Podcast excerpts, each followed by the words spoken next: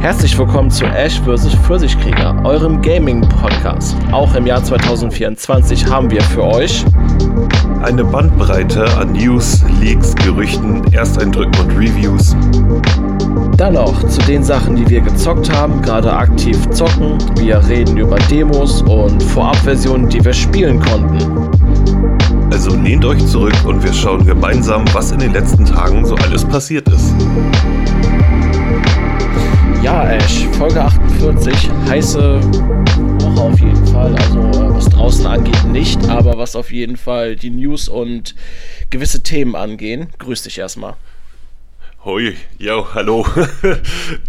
ja, also es gibt ja eigentlich nur ein Thema und äh, darüber wollten wir uns natürlich unterhalten. Es geht natürlich um die Xbox. Offizielle Informationen haben wir aktuell noch nicht vorliegen. Es soll ja irgendwie jetzt die Tage was kommen, aber keiner weiß wann, wie.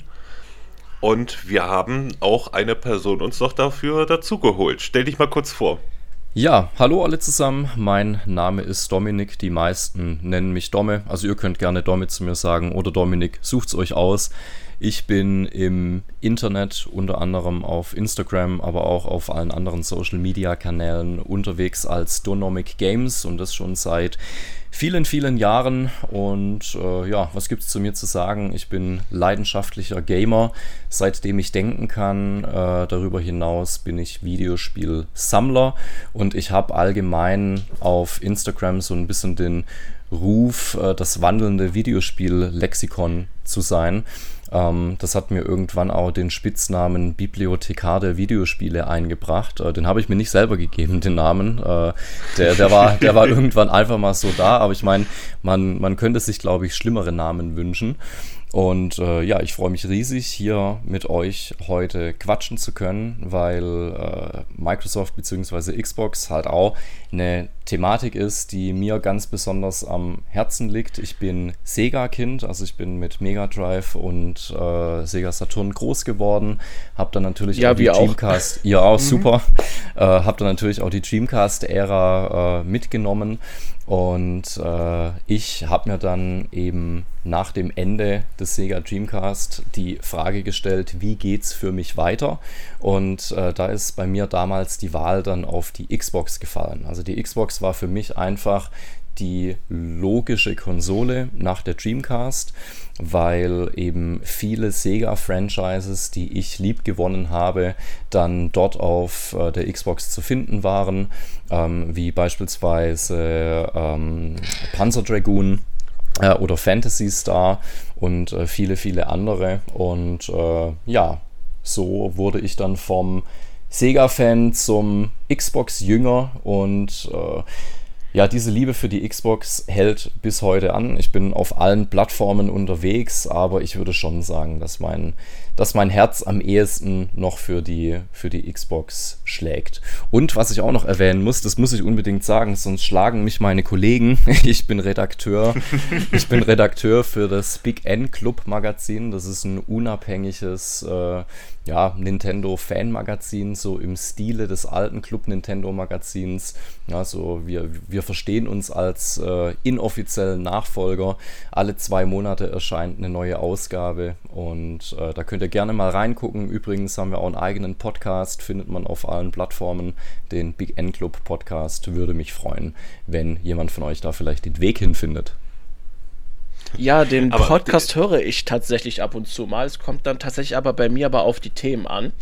Mhm. Ähm, weil ich auch nicht so oft dazu komme, jetzt noch Podcasts zu hören, wenn du dann zum Beispiel ähm, Hook FM hast, Ink Ribbon, ähm, Radio und so, dann guckst du dann eher nach den Themen auf jeden mhm. Fall. Deswegen. Aber ich höre aber auch schon rein bei euch ab und zu mal. Super, freut mich. Ja, ich muss endlich mal.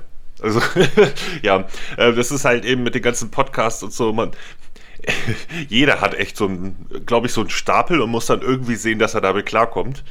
Auch weil man natürlich auch ähm, schon länger einige Leute kennt, zum Beispiel den Boxenberger kenne ich jetzt seit, also was heißt kennen, aber ne, man, man kennt sich allein schon durch Foren, durch äh, seit ewigen Jahren. Ich höre auch, viel, ich höre ihn auch viel zu selten, muss ich ganz ehrlich sagen. Sorry, Boxy. Ähm, äh, muss ich auch mal wieder hinterherkommen. Hm. Aber gut. Ähm, ja, was ich noch mal kurz erwähnen wollte, aber dieser klassische Weg, die Leute, die äh, Sega-Konsolen hatten, dass die irgendwie bei der Xbox gelandet sind, ist eigentlich schon sehr klassisch, oder? Ja, also, das ist also ich kenne auch viele, die Sega-Konsolen gehabt haben, hatten dann quasi mh, hm, auch eine Playstation, so wie es bei mir war, aber die sind dann doch irgendwie, haben die einen Weg zur Xbox gefunden. So. Äh, keine Ahnung, als wenn die, ähm, keine Ahnung, als wenn die Sega Dreamcast damals sich einfach nur in eine Xbox transform, also ne, als wenn die mhm. einfach nur sich wie so ein Transformer in so eine Xbox quasi kopiert hätte. Aber ich, ich finde, das, das fühlt sich halt auch so ein bisschen an, ne, weil Microsoft hat ja bei der Dreamcast schon mit Sega zusammengearbeitet, ja, also das Betriebssystem, da läuft ja äh, eine Version von Windows mit drauf und ähm, von daher hat sich das für mich einfach natürlich angefühlt von der Dreamcast dann eben zur Xbox zu gehen.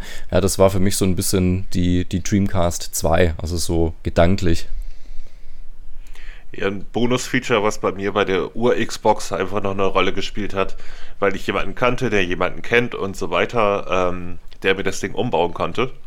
Und äh, damit ich darauf auch Emulatoren und mhm. so nutzen konnte mit extra Betriebssystem. Das war auch sehr geil. Ja, gut, also, also ich, ich glaube, jeder hatte irgendwann mal eine gemoddete Xbox. ja, aber es, es, war auch geil. Ja, also, wenn man sich damit ein bisschen beschäftigt hat, konnte man da so viel aus dem Gerät rausholen, was heute vielleicht zum Teil Standard ist, aber damals gab es halt keine bessere Möglichkeit. Ne? Also, für mich war das dann auch noch lange nachdem äh, die Generation eigentlich durch war, immer noch die Top-Emulationsplattform. Mhm. Ne, weil ich vernünftig über den Fernseher zocken konnte. Heutzutage finde ich ja, wenn du ein Modell kriegst, ist so eine Top-Emulationsmaschine die allererste Switch. Ne? Ähm, mhm. Weil ja, du die ja auch, äh, du kannst ja auch selbst DS und 3DS-Spieler drauf spielen und kannst sie dann äh, auch über den Fernseher spielen, quasi per Knopfdruck schaltest du dann die, ähm, schaltest du dann zwischen den Bildschirm hin und her. Ein Kumpel von mir ähm, hat es gemacht. Der Emulator ist auch so geil, dass du von zwei mhm. bis achtfach Geschwindigkeit schalten kannst. Und der hatte damit Skies of Acadia gespielt, die Dreamcast-Version. Und ähm, das ist ja ein Spiel, das ist heutzutage echt lahmarschig. Mhm. Ähm, ich stelle es mir auch schwierig vor, heute noch spielen zu können, aber wenn du bis achtfach Geschwindigkeit hast, ne, dann spielt sich das einfach herrlich heutzutage. ne, und ich kann ja. es verstehen, ähm, du hast das, du hast die ganzen Features ja auch nicht nur über den Fernseher, sondern du hast sie auch tragbar. Na, das ist ja das Coole daran. Du brauchst aber tatsächlich eines der ersten Switch, äh, hier eines der ersten Switch-Konsolen, die zuerst erschienen sind. Na, also ähm, das ist genau, da, das ist leider das Kriterium daran. Später hat Nintendo das gemerkt und einen Riegel vorgeschoben, sodass man sie nicht mehr modden kann. Wobei, ja, ist vielleicht auch nur eine Frage der Zeit, bis die Community äh, die neueren Modelle dann geknackt kriegt. Aber Stand jetzt ist es nicht möglich. Ja. Ja, Gut. ist ja auch nicht so, als würde es nicht noch andere Möglichkeiten geben, aber ähm, ja, ähm, ich, ich sag mal, aber so, so eine Konsole, auf der man auch gleichzeitig alte Konsolen spielen kann, ist schon sehr geil. Mhm. Deswegen mag ich auch dies. Äh, sowieso ist es auch einer der großen Features, finde ich, der Series X. Mhm. Ne, dass du einfach noch die alten Sachen spielen kannst, auch die 360-Spiele und so. Ähm, aber gut. Kommen wir mal langsam zu dem, worüber wir eigentlich reden wollen. genau, wir haben jetzt einmal die News, so viele haben wir nicht. Mm, dafür haben wir ein großes Thema, das bestimmt ja schon seit Wochen oder seit Tagen, Wochen schon die News, ob Microsoft, schrägstrich Xbox, jetzt bald zur Publisher wird und all ihre Spiele auch auf anderen Systemen bringen. Da gibt es ja derzeit die, ähm, die waghalsigsten Gerüchte, äh, angebliche Leaks und äh, was nicht. Sonst noch, dann kommen wir äh, nach den News in den Thema immer zu den Sachen, die wir gezockt haben. Der Ash wird sich bestimmt freuen, über das neue Like a Dragon zu sprechen. Und ähm, Domme, ich weiß nicht, was du dabei hast für uns. Mhm. Dann ähm, lasst euch überraschen nachher. gut. Auch gut. Ähm, ich würde sagen, dann fangen wir mit den News mal an. Wir haben zuerst zwei Ubisoft-News. Es vergeht ja keine Woche, wo wir nicht Ubisoft haben. Es vergeht aber auch keine Woche, wo Ubisoft keine Sales hat. Also Ubisoft ist scheinbar überall. ähm, die erste News ist, dass in einem, Geschäft, in einem Geschäftsbericht wurde geteilt, dass das neue Assassin's Creed Red bis März 2025 erscheinen soll. Ich muss sagen, das ist einer der Teile, worauf ich mich freue. Das soll mhm. ja im äh, alten Japan spielen und ähm, ja, soll dann wieder mehr wie ähm, die vorherigen werden. Das heißt, äh, große Open World, Rollenspiel und so. Ähm, tatsächlich freue ich mich auf den Teil und auf Hexen auf jeden Fall. Alles mhm. andere schauen wir mal. Ähm, es soll auch angeblich äh, doch ein gutes Stück erweitert worden sein im Gegensatz zu den vorigen. Und die haben schon gesprochen davon, dass es ein ähnlicher Jump ist wie bei Origins damals. Ne? Mhm. Ähm, ja, bin mal gespannt, was dabei rumkommt. Ich meine, ich spiele die Assassin's Creed-Teile sowieso recht gern. Mhm. Aber in einen, einen ähnlichen Jump würde ich ehrlich gesagt auch erwarten. Ich meine, das ist dann das erste Assassin's Creed, was wirklich exklusiv für die aktuellen Konsolen erscheint, ja, weil äh, Valhalla und, und auch, äh, wie hieß es, äh, Mirage äh, war ja noch Cross-Gen und da hoffe ich dann schon, dass die Entwickler in die Vollen gehen und die aktuelle Hardware dann entsprechend ausnutzen. Ähm, also da freue ich mich auch extrem drauf. Ne? Zum einen eben, weil es ein Next-Gen-Only-Titel wird und zum anderen, ähm, ja, weil ich das Setting einfach total spannend finde. Ja, also in, in der Community ist, ist Japan ja schon ewig lang eins der, der meistgewünschten Szenarien und äh, jetzt ist es endlich soweit und ich bin gespannt, was sie machen. Ich hoffe, es wird nicht ganz so äh, riesengroß wie, ja, wie, wie Valhalla oder, ähm, oder Odyssey. Ja, das war für meinen Geschmack dann doch ein bisschen too much. Aber gucken wir mal.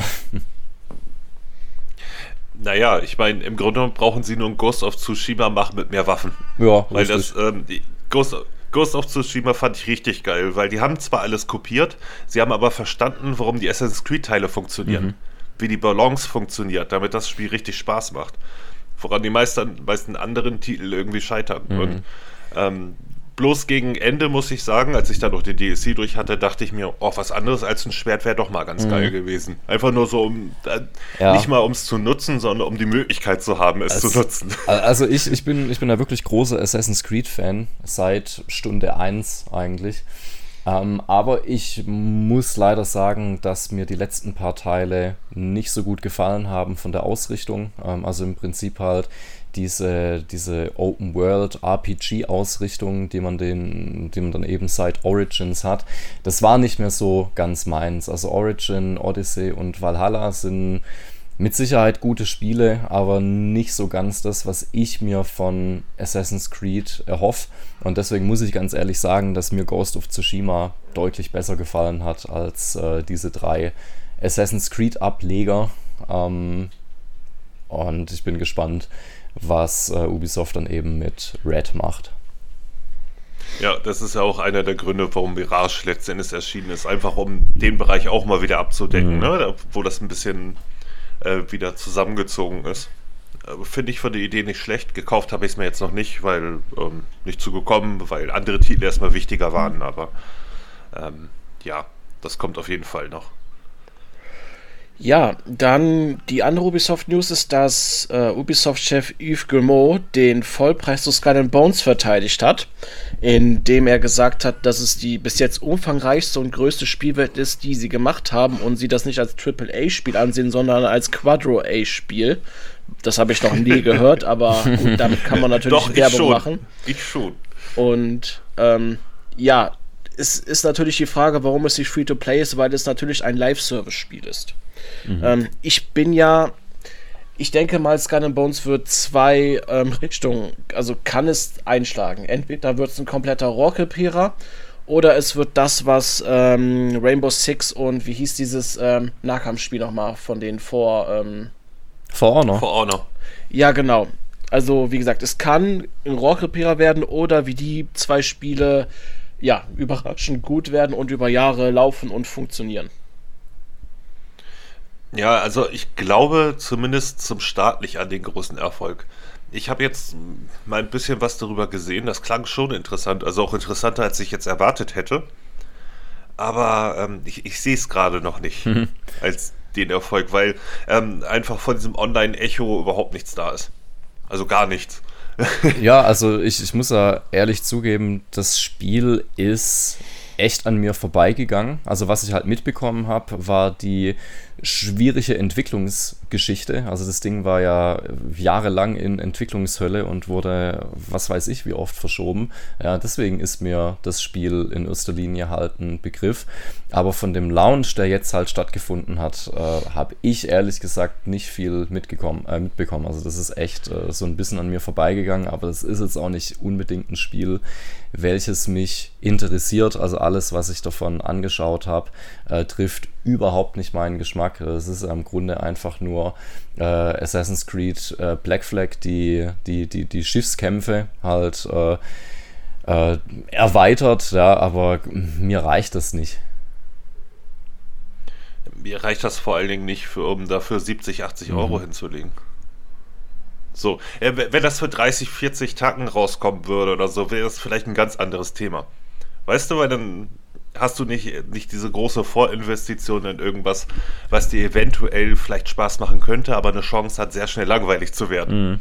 Und ähm, dementsprechend Schwierig. Ich meine, ganz, ganz schwierig. Vielleicht haben wir ja hier auch so eine Sea of Thieves Situation, weil Sea of Thieves hatte kaum Inhalt, als es damals rauskam. Also da konnte man ja fast nichts machen. Aber die Entwickler haben es dann geschafft, kontinuierlich neuen Content nachzuliefern. Und ich glaube halt, neuer Content ist das, was Skull and Bones braucht. Weil dieses, ja, hier Schiffskämpfe reicht mir nicht. Ich glaube, äh, mit dem Gedankengang bin ich nicht alleine. Äh, ja, so irgendwie kann man jetzt wohl auch ein bisschen zu Fuß erkunden, wenn ich das richtig gesehen habe. Aber wie gesagt, in welchen Ausmaßen und so weiter, es müssen da echt ein paar Reviews her. Ich meine, jetzt gerade läuft die Beta, ich bin noch nicht dazu gekommen. Werde ich wahrscheinlich jetzt auch nicht. Ähm, ich habe nur gehört, dass irgendwie beim äh, Startscreen schon zwölf Studios genannt werden von Ubisoft. also ich, die sind da wirklich mit allem Mann irgendwie dran gegangen, um das irgendwie möglichst groß zu machen. Also mich wundert es, dass ähm, das Ding nicht gecancelt wurde, wenn ich ganz ehrlich bin. Das lag aber auch daran, dass es ja irgendwie teilfinanziert wurde durch, äh, ich weiß nicht mehr wen. Und dementsprechend hätten die verdammt viel zurückzahlen müssen wenn sie es jetzt nicht rausbringen würden. Mhm. Aber ich finde irgendwie cool, dass sie es trotzdem durchgezogen haben, weil die Grundidee davon ist ja keine schlechte. Es ist halt nur die Frage, wie sie das alles spannend gestalten. So, ne? Ähm, und es ist halt schon wirklich sehr lange in der Entwicklungshölle gewesen, nochmal neu gestartet worden, ein, zwei Mal. Und ähm, sie, ich meine, man kann ihnen zumindest nicht unterstellen, dass sie nicht versuchen, ein gutes Spiel draus zu machen. Mhm. Und ähm, sie hätten es auch schon vor drei Jahren raushauen können, aber dann wäre es halt kacke gewesen. So, ne? Und also sie haben sich schon irgendwie Kopf gemacht. Und ähm, ja, warten wir mal die Reviews ab und die Reaktion der Spieler vor allen Dingen, was viel wichtiger ist als die Reviews selber. Würde ich sagen. Ja. Ich, wie gesagt, mein Interesse an Skull Bones ist sehr gering. Ich würde aber sagen, es wird mehr Spielerzahlen kriegen als Hell äh, was 2. Nicht, dass Helldivers 2 abschmiert, aber dafür ist es gut geworden. Aber ne, man rühmt sich jetzt mit 80.000 Spielern, während andere äh, Spiele dann über 200.000 schon haben binnen der ersten 24 Stunden. Aber gut. Ja. Also, ne? ähm, ja, und bei Helldivers 2 hat sich ja recht schnell gezeigt, dass es doch schon für ein PvE-Spiel relativ Pay-to-Win ist. Und ähm, ja, ich weiß nicht, für, für 30, 40, äh, ja, für 30 Euro hätte ich es mitgenommen so zum Release, weil das ja eher ein kleiner Titel ist und so, aber äh, kostet, weiß nicht, 40, 50 und ähm, hat dann noch schöne Optionen, damit man die Upgrades schneller kriegt, die nun mal halt recht wichtig sind. In einem PvE-Spiel, welches wahrscheinlich auch mit einem nicht niedrigen Schwierigkeitsgrad gesegnet ist, gehe ich jetzt mal stark von aus. Und ähm, ja, wenn du dann immer der Loser in deiner Gruppe bist, der ähm, ja nichts hinkriegt und die anderen mit runterziehst, dann zückst du halt relativ schnell das Portemonnaie und daher, ja, ist nicht cool. So, ähm, yeah. Aber mal abwarten.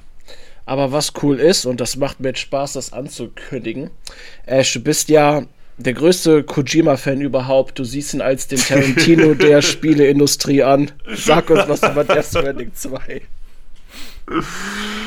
ähm, ja, äh, also bis jetzt ist eigentlich nur bekannt, dass ähm, es nicht in Amerika spielen wird.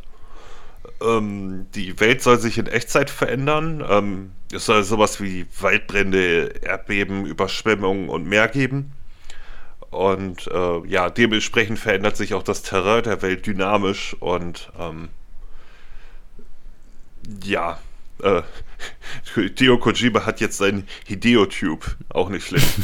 ähm, äh, ja. Äh, wobei ich immer noch sagen muss, ich weiß nicht, warum ich den ersten Teil so lange gespielt habe, aber die Atmosphäre hat mich gehalten. Auch wenn ich sagen muss, dass diese drei Stunden Ending, ich will meine Lebenszeit wieder mhm. haben. Aber bei dem Rest, eigentlich, also bei dem Spiel konnte man gut chillen. Mhm. Irgendwie. Ich ich habe mich schwer getan mit Death Stranding, wenn ich ehrlich bin. Ich habe es auch einmal abgebrochen und dann einige Monate ruhen lassen und mich dann nochmal rangewagt, weil ein Kollege auf Instagram äh, mich vollgelabert hat und dann habe ich dem Ganzen nochmal eine Chance gegeben. Und ich finde, es hat eine total faszinierende Spielwelt und Atmosphäre, aber rein spielerisch fand ich das teilweise echt übel und da, da musste ich mich durchquälen. Aber hab's dann gemacht, hab's durchgespielt ähm, und ich, ich würde mal sagen, ich bin froh, dass ich es gemacht habe, der Erfahrung wegen, aber das ist kein Spiel, welches ich nochmal durchspielen würde. Und ich bin gespannt, was jetzt hier bei Death Stranding 2 passiert, weil ja, die Atmosphäre wird mit Sicherheit wieder genauso grandios wie in Teil 1, aber spielerisch muss ich da echt einiges tun. Ja, also es, es gab ja auch schon irgendwie Gerüchte, dass es jetzt ein bisschen ähm, actionlastiger wird. Ähm, ja, wobei, dass es halt nicht so actionlastig war, ist ja das, was den ersten zum ersten gemacht hat, mhm. irgendwie. Also, da, da gibt es kein richtig oder falsch, die müssen einfach machen und dann sieht man, was dabei rumkommt. Was bei Kojima ja sowieso immer ein bisschen der Fall ist. Höchstwahrscheinlich wird die Geschichte wieder vollkommen beknackt. hm. Ja, diese komische, ja, diese komische Handpuppe da oder, oder, oder, was das war, diese Holzpuppe in dem Trailer und, ja, die, und, und, und, und, dann diese Gitarreneinlage. Also, es sieht schon sehr weird aus. Aber geil. Also von den, also von der Optik her Hammer. Mhm. Also da kann man nichts sagen. Ähm, aber wie gesagt, wie der Spielverlauf wird, ähm, abwarten. Ganz einfach. Ist jedenfalls kein, äh, kein Titel, den ich wahrscheinlich wieder zum Release anstreben würde. Aber gut, das ist ja auf der PlayStation häufig der Fall. Ähm, hat sich irgendwie so durchgesetzt. Ähm, egal. Gut. Kommen wir zum nächsten, würde ich sagen. Ja, dann darf der. Dann darf der Domme gern die Sega News übernehmen. Wenn er mag. Ich darf die Sega News übernehmen, das ist aber eine, äh, eine große Ehre, das freut mich. Ähm, ja, es gibt äh, Gerüchte in Richtung Virtua Fighter, dass da wohl ein Reboot in Arbeit ist. Ähm, das kommt von einem Leaker, dessen Namen ich nicht aussprechen kann. Der lag in der Vergangenheit aber schon das ein oder andere Mal richtig im äh, Bereich Atlus und Persona. Ähm, und es soll wohl nicht vom RGG äh, Studio kommen, also die, die Entwickler, welche die äh, Like a Dragon-Reihe äh, verantworten, ähm, sondern tatsächlich von demselben Team, welches das letzte Virtua Fighter gemacht hat. Ähm, ja, und äh, relativ aktuell äh, vom, vom letzten Dezember die Aussage vom CEO, äh, dass man zur damaligen Zeit eben geprüft hat, ob sich ein neues Virtua Fighter lohnen würde. Ich meine, das ist jetzt auch eine Franchise, die schon ja, lange unterwegs ist äh, ähm, und äh, wo man sich dann natürlich berechtigterweise die Frage stellen muss, lohnt sich das überhaupt noch für ein aktuelles Publikum? Ähm, ist die, die, die, alte Zielgruppe überhaupt noch, äh, überhaupt noch aktiv und, und interessiert daran? Von daher, ähm, klar, macht Sinn, sich darüber Gedanken zu machen. Ähm, und außerdem äh, gab es noch einen weiteren Leaker, ähm, beziehungsweise Insider namens Head on the Block, der im Dezember 2023 gesagt hat, äh, dass ähm, Sega an einem neuen Virtua Fighter sitzt. Das heißt, es gibt hier mehrere übereinstimmende Quellen, sodass man davon ausgehen kann, dass da wohl was dran ist. Ja, es gab ja auch schon Gerüchte irgendwie, dass mit Virtua Fighter 3 TB noch was gemacht wird, welches jetzt in ähm, Like a Dragon Infinite Wealth auch spielbar ist. Die hatten ja auch schon den fünften da nochmal rausgenommen, also aus dem einen der Vorgänger und nochmal separat veröffentlicht. Hm. Aber ich denke, dass mittlerweile dann doch vielleicht mal Zeit wird, einfach mal einen neuen Teil zu versuchen.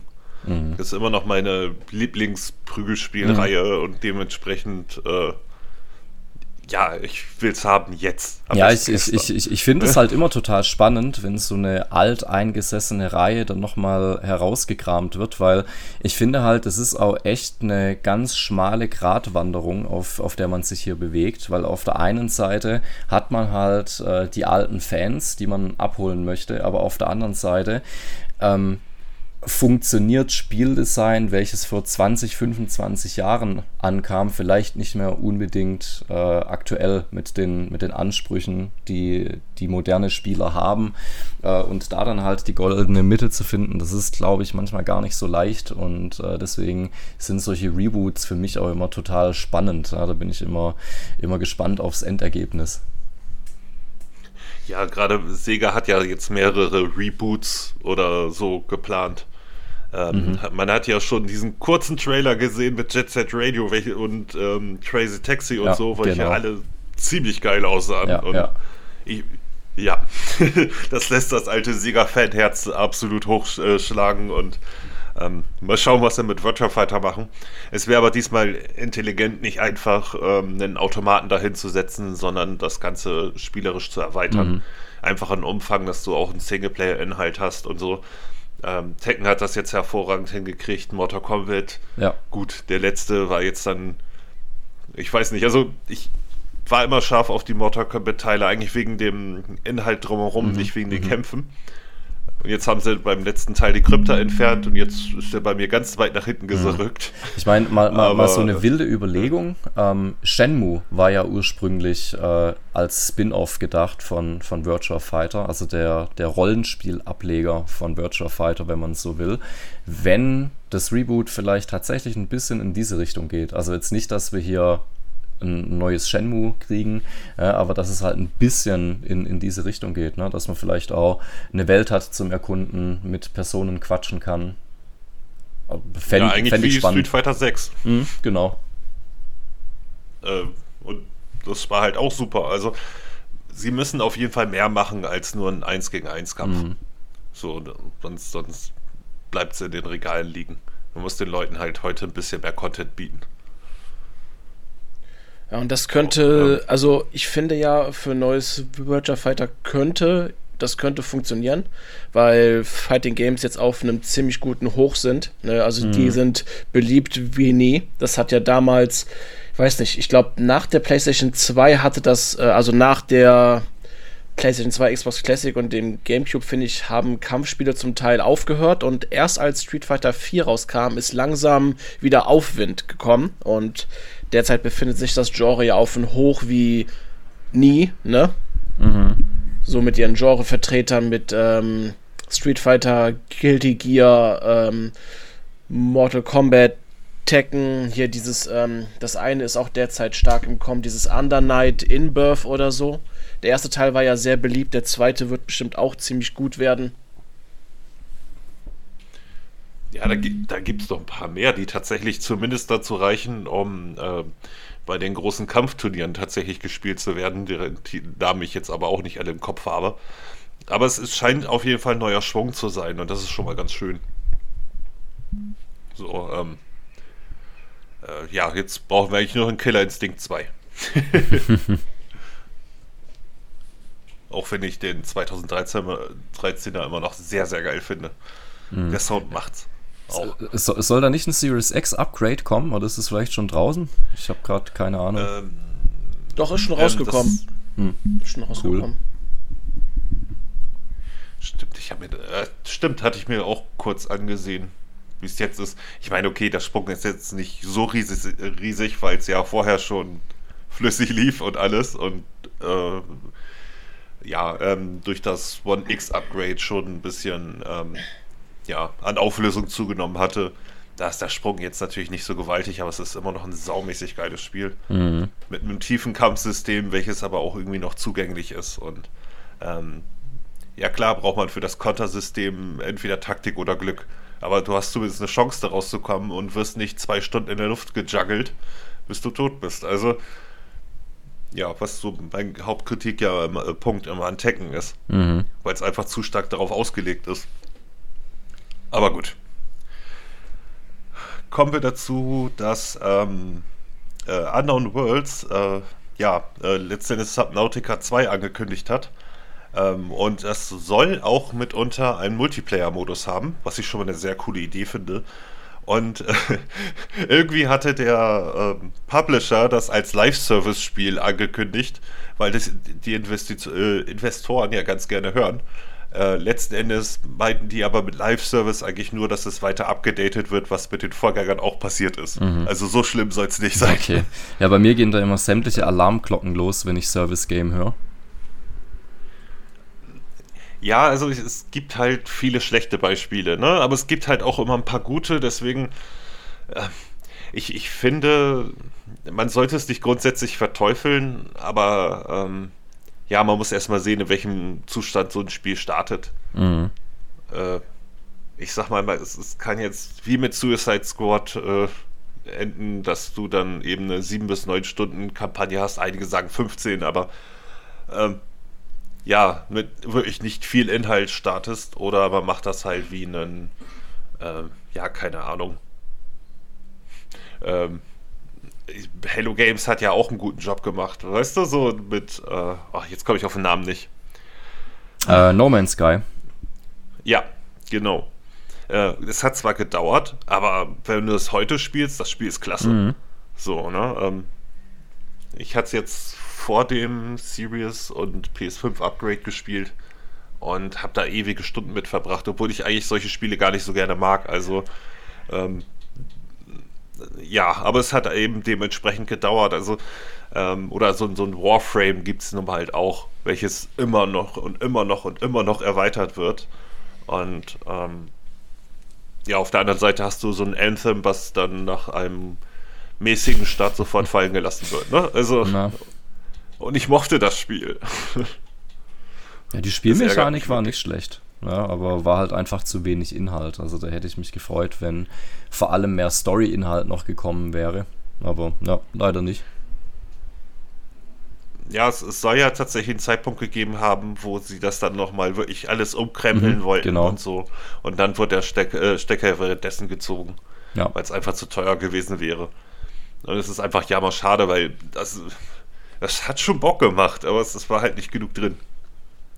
Und, ich müsste äh, das aber auch mal spielen, bevor die irgendwie die Server abschalten. Mhm. Ich bin aber auch noch nicht dazu gekommen. Ich weiß noch, da hatte ich mir die große Edition, die es gab, irgendwie für 9 Euro geholt oder so. Ähm, aber noch nicht dazu gekommen, das mal zu zocken. Ich denke mal, ein Durchlauf äh, mit ein bisschen was extra ist jetzt auch ähm, nicht so zeitaufwendig, gehe ich davon aus. Nee, nee, das, das, das, geht. das geht. Aber ja, äh, gut, dass du es ansprichst, ne? weil genau darüber habe ich mir vor kurzem auch Gedanken gemacht, so warum zur Hölle sind die Server eigentlich noch online und, und wann wird der Stecker gezogen? Vor allem EA ist da ja eigentlich wieder. immer, also, also eigentlich in Anführungsstrichen immer schnell, so die Stecker für Server zu ziehen. So. Mhm. Aber für Anthem ja, läuft es noch es geht so. Ähm, EA hat ja mal selber erzählt, woran es liegt. Ähm, also sie ziehen den Stecker, wenn eine bestimmte, sagen wir so, wenn er absolut nicht mal ausgelastet ist, dauerhaft. Äh, dann ziehen sie den Stecker, vorher eigentlich nicht. Bei den Sportspielen denkt man, Hö, das geht ja so schnell, aber ja, die Leute wechseln aber auch dementsprechend schnell. Niemand spielt ein zwei Jahre altes FIFA.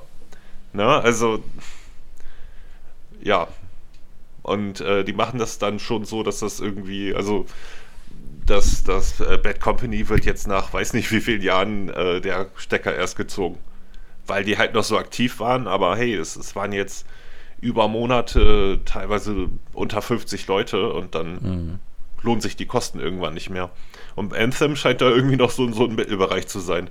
Vor allen Dingen mit dem äh, Series X, äh, also mit dem FPS-Boost, mhm, genau. hat das Spiel natürlich dann nochmal ordentlich an Charme gewonnen. Denke ich. Ähm, und von daher, ja, also es scheint nicht so schlecht zu sein, wie man das vielleicht vermutet. Keine Ahnung. Naja, auf jeden Fall schade drum. Aber ähm, ja, dieses Service-Game ist. Also normalerweise gilt ja ein Spiel schon als Service-Game, wenn irgendwie DLCs dafür angekündigt sind, oder? Ja, dann, es ist eigentlich nichts anderes. Ja, müsste man, äh, glaube ich, eine Definition finden für Service Game. Aber ja, also für mich ist runtergebrochen auf die Basics ein Service Game ein Spiel, welches über einen längeren Zeitraum aktiv mit Inhalten versorgt wird. Ja. Ich finde auch, also, sobald dafür, wenn du, also sobald du dir dafür für 10 Euro so einen Season Pass quasi holen kannst, wo du äh, ja, Kram für freischaltest und Stufen aufsteigen kannst, spätestens dann, finde ich, ist es ein Live-Service-Game. So.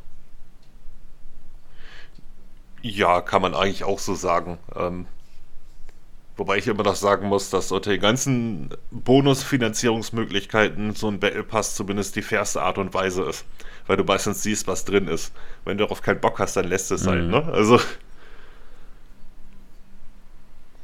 Ähm, ja, so wie früher, wo du dir für 50 Euro einen Season Pass holst und keine Ahnung, was für Karten du noch kriegst, ob die cool sind oder nicht. Wie früher bei COD und so. Das war was, äh? Aber die Zeiten, die Zeiten haben wir ja auch hinter uns zum Glück. Ja, jetzt wird einfach noch mehr in Richtung Outfits und so gepusht. Aber hey, wer unbedingt sich Outfits holen möchte, der soll das gerne tun. Solange ich das nicht muss. Ich finde nur ein bisschen schade, dass da der, die Preise aber meiner Meinung nach bei fast jedem Titel, der jetzt erscheint, von diesen Outfits so heftig sind, dass es schon grundsätzlich uninteressant ist. Ich hätte kein Problem damit, äh, meinetwegen beim Spiel, welches ich sowieso dauerhaft spiele, 5 Euro mal für ein Outfit auszugeben. Aber äh, wenn die dann äh, 10 bis 20 Euro dafür nehmen, dann, nee, davon kaufe ich mir lieber ein Spiel. Weißt du? Nun gut. Ja, die nächsten drei News könnt ihr gerne unter euch aufteilen, wenn ihr wollt. ähm, dann fange ich nur mal eben kurz mit dem Bloober-Team äh, an, würde ich sagen. Mhm. Also angeblich ist jetzt Silent Hill 2 in der Feinschliffphase, das heißt hauptsächlich nur noch Bugfixing und das Grundspiel soll schon fertig sein. Ähm, ich meine, gut, nach dem letzten Trailer könnte man davon ausgehen, ich mag die Optik trotzdem irgendwie von dem Spiel nicht. Ich weiß nicht, von Bloober habe ich einfach mehr was also, anderes erwartet. Also ich würde sogar so weit gehen und sagen, dass bei dieser Aussage bei mir sämtliche Alarmglocken losgehen. Also ich, ich sag's einfach, wie es ist. Ich fand den, den, den Trailer furchtbar.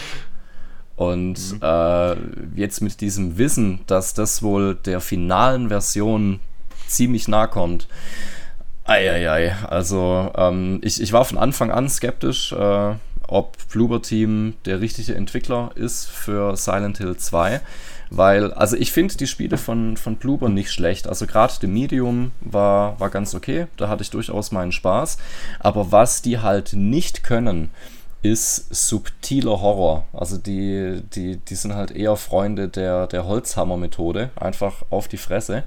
Und wenn es ein Spiel gibt, welches für seinen subtilen Horror steht, dann ist es halt Silent Hill 2. Und ich hatte von Anfang an Angst, dass das Bloober-Team diesen Horror nicht versteht und, und nicht äh, replizieren kann.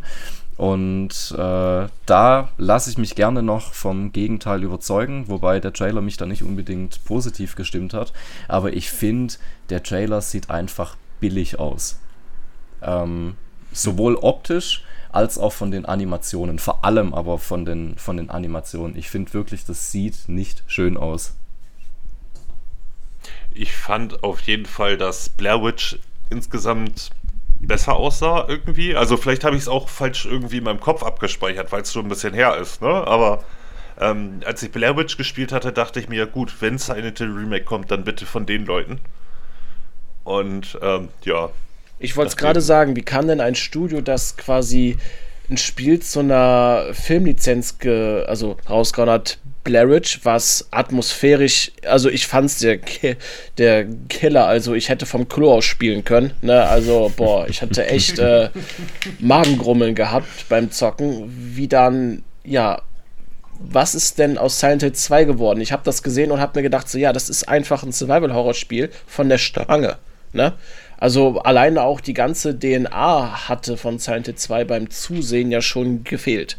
Das, was das ja. Urspiel ja damals ausgemacht hat. Es wirkte, also es wirkt einfach vom Zusehen wie, ja, ne, einfach ein Survival-Horror-Spiel, das einfach nur eine Formel bedient, die Capcom eingeführt hat. Und äh, ja, das funktioniert schon auf dem Markt.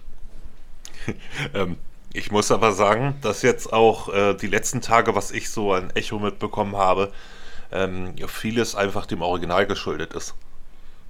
Also, und ähm, dieser Combat-Trailer, der gezeigt wurde, wurde ihm hauptsächlich gezeigt, weil der Kampf in Silent Hill vorher immer ziemlicher Mist war. Mhm. Ne, also man hat es ja wirklich nur wegen der Atmosphäre gespielt. Der Rest war halt nicht besonders gut. Wenn du das jetzt erneuerst und versuchst nochmal zu machen, ist das schon eine Ecke schwerer, weil die Leute natürlich auch nicht mehr so viel vergeben. Auch ähm, die Backen des Originals halt nicht, die man dem Klassiker nicht übel nimmt, aber jetzt natürlich eine neue Auflage irgendwie. Ja, ich weiß auch nicht.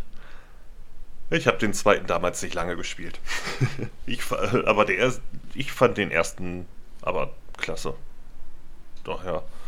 Ähm, ja, aber der zweite ist halt beliebt, also wird der geremaked und ähm, ich weiß nicht, die Atmosphäre kam bei mir bei keinem einzigen Trailer mhm. an. Und das von einem Team, welches das eigentlich kann. Und das ist alles ein bisschen merkwürdig. Man weiß natürlich auch nicht, wie viel Einfluss jetzt Konami da nimmt und ähm, ja, wie das jetzt irgendwie deren Vorstellungen entspricht. Weil wenn so ein Team, das es eigentlich kann, etwas macht, was nicht so aussieht wie das, was sie mhm. eigentlich können müssten, ähm, will ich nicht ausschließen, dass da vielleicht ein bisschen Einfluss genommen wurde. Ja, mit Sicherheit. Weil sich dann auch auch vielleicht ein bisschen zu viel an Capcom orientiert wurde. Mhm. Weil das, das halt ja, funktioniert ich, hat. Das ist ja, glaube ich, auch die Sache. Die Silent Hill-Marke war ja jahrelang irgendwie tot und so. Ich meine mal ganz ehrlich, ich fand Homecoming und Downpour echt noch gut. Ne? Ich weiß, ein Schelm, ne? Ich bin, ich bin persönlich auch eher Fan von Teil 3 als Teil 2. Muss aber sagen, ich denke mal, dass die Marke ja jahrelang brach lag. Jetzt, wo, jetzt haben die sich den zweiten Teil als Remake geschnappt. Das ist der bekannteste Teil, unter Fans mhm. auch der hochgelobteste Teil. Und ich denke mal, dass die sich einfach eine Formel geschnappt haben, die funktioniert. Äh, genau wie äh, das neue Alone in the Dark, was rauskommen wird. Das wird einfach ein Formelspiel sein. Ne? Einfach um die Marke wieder auf einen Punkt hoffentlich zu kriegen wo sie für den Markt funktioniert. Und ich glaube, das ist, ich, also ich kann mir vorstellen, das ist, Ko, das ist Konamis Ziel. Sie wollen einfach nur, dass die Marke wieder auf dem Markt ankommt. Ja. Und dann machst du einfach die Formel, die derzeit funktioniert, weil die verkauft sich. Das ist so. Es verkauft sich einfach gerade. Ja, das klingt sinnig. Ja. Hm. Gut. Äh, kommen wir zum nächsten. Domme. Mhm. Hm? Dann würde ich mit Insomniac Games weitermachen. Oh, das passt ganz gut. Das ist nämlich einer der Titel, äh, welchen ich aktuell spiele. Ähm, es geht um Marvels Spider-Man 2. Da wird am 7. März ein Update erscheinen, welcher unter anderem einen New Game Plus Modus hinzufügen wird. Das ist so allgemein ein Feature, was äh, in der Community vieler Spiele ähm, immer gewünscht wird. Und äh, da liefert Insomniac jetzt eben nach. Darüber hinaus wird es auch neue Inhalte geben, wie beispielsweise neue Outfits. Da könnte man jetzt hier zum Beispiel auch drüber äh, philosophieren. Handelt es sich hierbei um ein Service-Game oder nicht? Weil es wird aktiv mit, mit neuem Inhalt versorgt. Ähm, nee, aber auf jeden Fall cool, dass äh, hier noch was, was nachkommt. Ne? Und ähm, Insomniac den Fans eben auch was bietet. Ich bin, also ich, da bin ich auch in gewisser Form froh, dass ich es noch nicht gespielt habe. Mhm. Also ähm, ich warte noch darauf, dass ein Kumpel mit seinem fertig wird, damit ich das irgendwann in den Finger mhm. gedrückt bekomme. Mhm. Weil da muss ich nicht extra kaufen, weißt du? Das ist mhm. halt ähnlich wie mit God of War Ragnarok, aber ähm, er hat gerade ein bisschen andere Sachen um die Ohren. Deswegen zieht sich das etwas. Aber ähm, ja, wenn ich. Das ist ja heute sowieso schon ein grundsätzliches Problem. Kauft euch einfach nicht die Spiele zum Release ihr habt nur Nachteile davon. Und ähm, aber ich sag mal, so ein paar Outfits werden nicht die Welt sein und der New Game Plus Modus auch nicht. Nee, nee, also wenn es wenn, dir nur darum geht, äh, die Story-Kampagne in einem guten Zustand zu spielen, dann kann ich dir das Spiel auch jetzt schon komplett ans, ans Herz legen. Also das ist sehr poliert, äh, es ist kein Bugfest, ähm, kann man auf jeden Fall machen. Und ich glaube, die Inhalte, die da jetzt hier noch nachgeliefert werden, auf die kann man im, im Zweifelsfall auch verzichten. Ja, eben. Also ich finde bloß interessant, dass jetzt dieser New Game Plus äh, Modus bei immer mehr Spielen erst später nachgeliefert mhm, wird. Mhm, stimmt. Das ist eigentlich ein Feature, finde ich, das Standard sein sollte. Vor allen Dingen, wenn du ein Skillsystem hast, ne, wo du mhm. Fähigkeiten freischaltest. Siehe, äh, siehe Robocop. Eigentlich ein Feature, wo ich sage, New Game Plus hätte von Anfang an da sein sollen. Wurde im Nachhinein, mhm. kam im Nachhinein ein raus. Ist auch ganz gut, lohnt sich auch, ne? Aber ich weiß nicht, es gab mal eine Zeit lang, ähm, ich meine, das war zu Xbox 360 und PS3-Zeit, wo fast, ja, wo Spiele rauskamen, die kein Skillsystem gehabt haben, die trotzdem New Game Plus von Start an gehabt haben. So, ich bin natürlich mhm. froh, dass New Game Plus nicht für 7,50 Euro im Store als DLC verkauft wird, ne? So, aber. like a Dragon. ja, okay, gut, entschuldige. Ähm, ja, ist bei dem Teil halt so. Nee, aber, ähm, aber ist so ein Standard-Feature, finde ich, das da sein sollte einfach.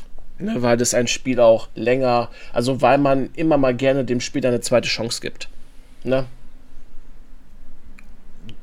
Ja, durchaus. Ne? Also ich meine, wenn das zumindest, ähm, ich, ich, sag mal, ähm, New Game Plus nutze ich eigentlich nur bei Spielen, die eine moderate Spielzeit haben. Ne? Oder wo es einem tatsächlich richtige Vorteile bringt. Aber ich finde immer gut, wenn die Option zumindest dazu da ist, falls man dann doch mal irgendwie drei Jahre später sich sagt, hey, ich habe mal nochmal Bock auf das Spiel, aber ich habe keinen Bock bei Null anzufangen. Mhm. Ne?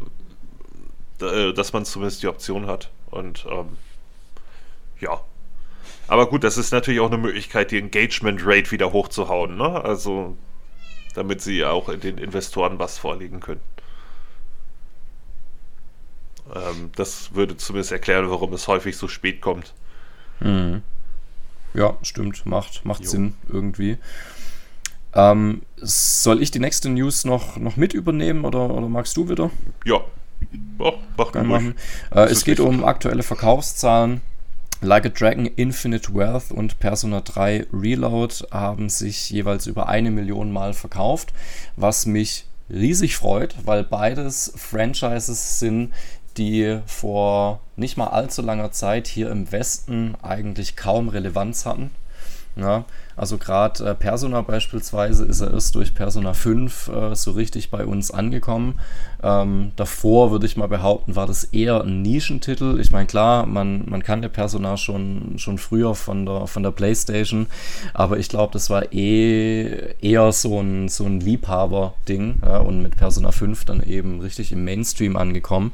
Ähm, ähnlich bei, bei Like a Dragon beziehungsweise Yakuza, ähm, was ja lange Zeit auch äh, gar nicht außerhalb Japans äh, verfügbar war. Das war dann ja erst äh, so großspurig in der PS4-Generation, dass dann eben Portierungen bzw. Remasters ähm, auf, äh, auf die PS4 kamen und, und, dann später auch auf die Xbox. Und ähm, ich bin ein Fan von beiden Reihen und freue mich von daher riesig, dass äh, eben auch der kommerzielle Erfolg da ist. Es sind auch, glaube ich, in beiden Fällen ähm, die, meist, äh, die am schnellsten verkauften Titel, die sie bisher hatten. Und ja, ja, also es ist tats ja. tatsächlich auf dem Aufwind auch richtig. Ja, und, also, und, und, und das hat mich gerade bei Persona 3 gewundert, weil es halt nur ein Remake ist. ich will ja auch nicht wissen, weil ähm, im Game Pass war ja jetzt erst äh, Persona 3 Portable, was ich mhm. dann nochmal durchgespielt habe. Und ähm, das, sag mal so, das kam dann ja auch für die anderen Plattformen und dass dann Reload jetzt trotzdem so gut funktioniert, mhm. weil die 256 Stockwerke oder wie viel das waren, echt nicht das Spannendste der Welt waren. also das Spiel ist schon hart gealtert. Ich meine, das war damals schon an der Grenze, sag ich mal. Ähm, aber die Atmosphäre hat es halt gemacht, die Emo-Charaktere, was damals ja auch sehr in war. Und, mhm. ne? Ähm, aber dass das dann bei Reload trotzdem so gut funktioniert, finde ich schon mal eine interessante Sache und auch irgendwie gut. Ich weiß bloß noch nicht, wann ich es jetzt spielen soll. Vielleicht spiele ich erst Persona 5 Tactica endlich mal. Aber ich habe jetzt erstmal Infinite Wealth durch 102 Stunden. ja, was ich dazu sagen kann, mich freut es für die beiden Marken auf jeden Fall. Ich schließe mich da eurer, äh, euren Aussagen auch an. Vor allen Dingen die Persona-Reihe hat es verdient, definitiv. Mhm. Ich finde es nur beim Reload, also beim beim neuesten Ableger ein äh, bisschen schade, dass sie den Tartarus nicht wirklich angegangen sind. Ne? Also wie mhm. ich das mhm. aus den Tests gehört habe, ist es immer noch das gleiche, immer noch dieselben über 200 Stockwerke. Damals auf der PS2, als ich es gespielt habe, fand ich das auch nicht so schlimm, ne? Weil ich das vorher auch nicht kannte, so kein anderer Teil davon und ich das bei diversen anderen Rollenspielen auch gewohnt war, dass es da... Ähm, Dungeons gab, die gerne mal mehrere Etagen gehen. Wer Rogue ähm, hier, hier, Rogue Galaxy gespielt hat und in diesen mhm. zwei Türmen da war, der weiß ganz genau, was ätzend ist. Ähm, ja, deswegen kannte ich das einfach. Was, was ich auch ein bisschen ähm. schade finde, ähm, ist, dass Reload ein Remake der originalen Persona 3 Version ist. Ja? Also die, die, die Grundlage war der originale PS2 Release und da kam später dann ja noch die FES Version, die inhaltlich nochmal erweitert war und die ganzen Inhalte sind jetzt halt leider nicht in der Reload-Fassung drin, was ich äh, total schade finde. Genauso wie bei Persona 3 Portable, wo man dann aber mhm. noch einen weib äh, weiblichen Charakter wählen konnte genau. und dann nochmal andere Dialoge hatte. Aber auch das fehlt. Also ich meine, es ist, es ist halt so typisch Atlus. Weißt du, die bringen halt eine neue Version von dem Spiel raus.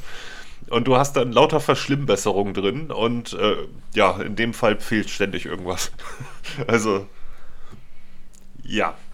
Aber ich, ich habe schon gehört, weil ich hatte mal ein längeres Video dazu gesehen, dass Atlus halt diese Angewohnheit hat, nochmal eine andere, veränderte Version zu bringen, aber dann trotzdem irgendwie noch so einen Haken mhm. hat. Wobei sie es zumindest bei Persona 5 Royal kann man denen nichts da vorwerfen. Also es ist ja wirklich, du siehst genau während des Spielens, wo das richtige Ende ist. Und da hätte es für mich auch aufhören können, muss ich ehrlich sagen. Ähm, dann haben sie es halt eben noch ein bisschen erweitert. Warum das kein DLC geworden ist, Geld. Aber ähm, ja. Äh, aber gut, ähm, ja, wie gesagt, aber es ist gerade diesen Zusatzinhalt, der glaube ich auch gar nicht übermäßig umfangreich war, wenn ich mich recht entsinne, ähm, den hätten sie einfach mal dazu machen können. Oder sie bringen dann irgendwann Persona 3 Reload Fest raus. Oder ähm, ja, verkaufen das vielleicht dann doch nochmal als DLC. Mhm. Mal abwarten.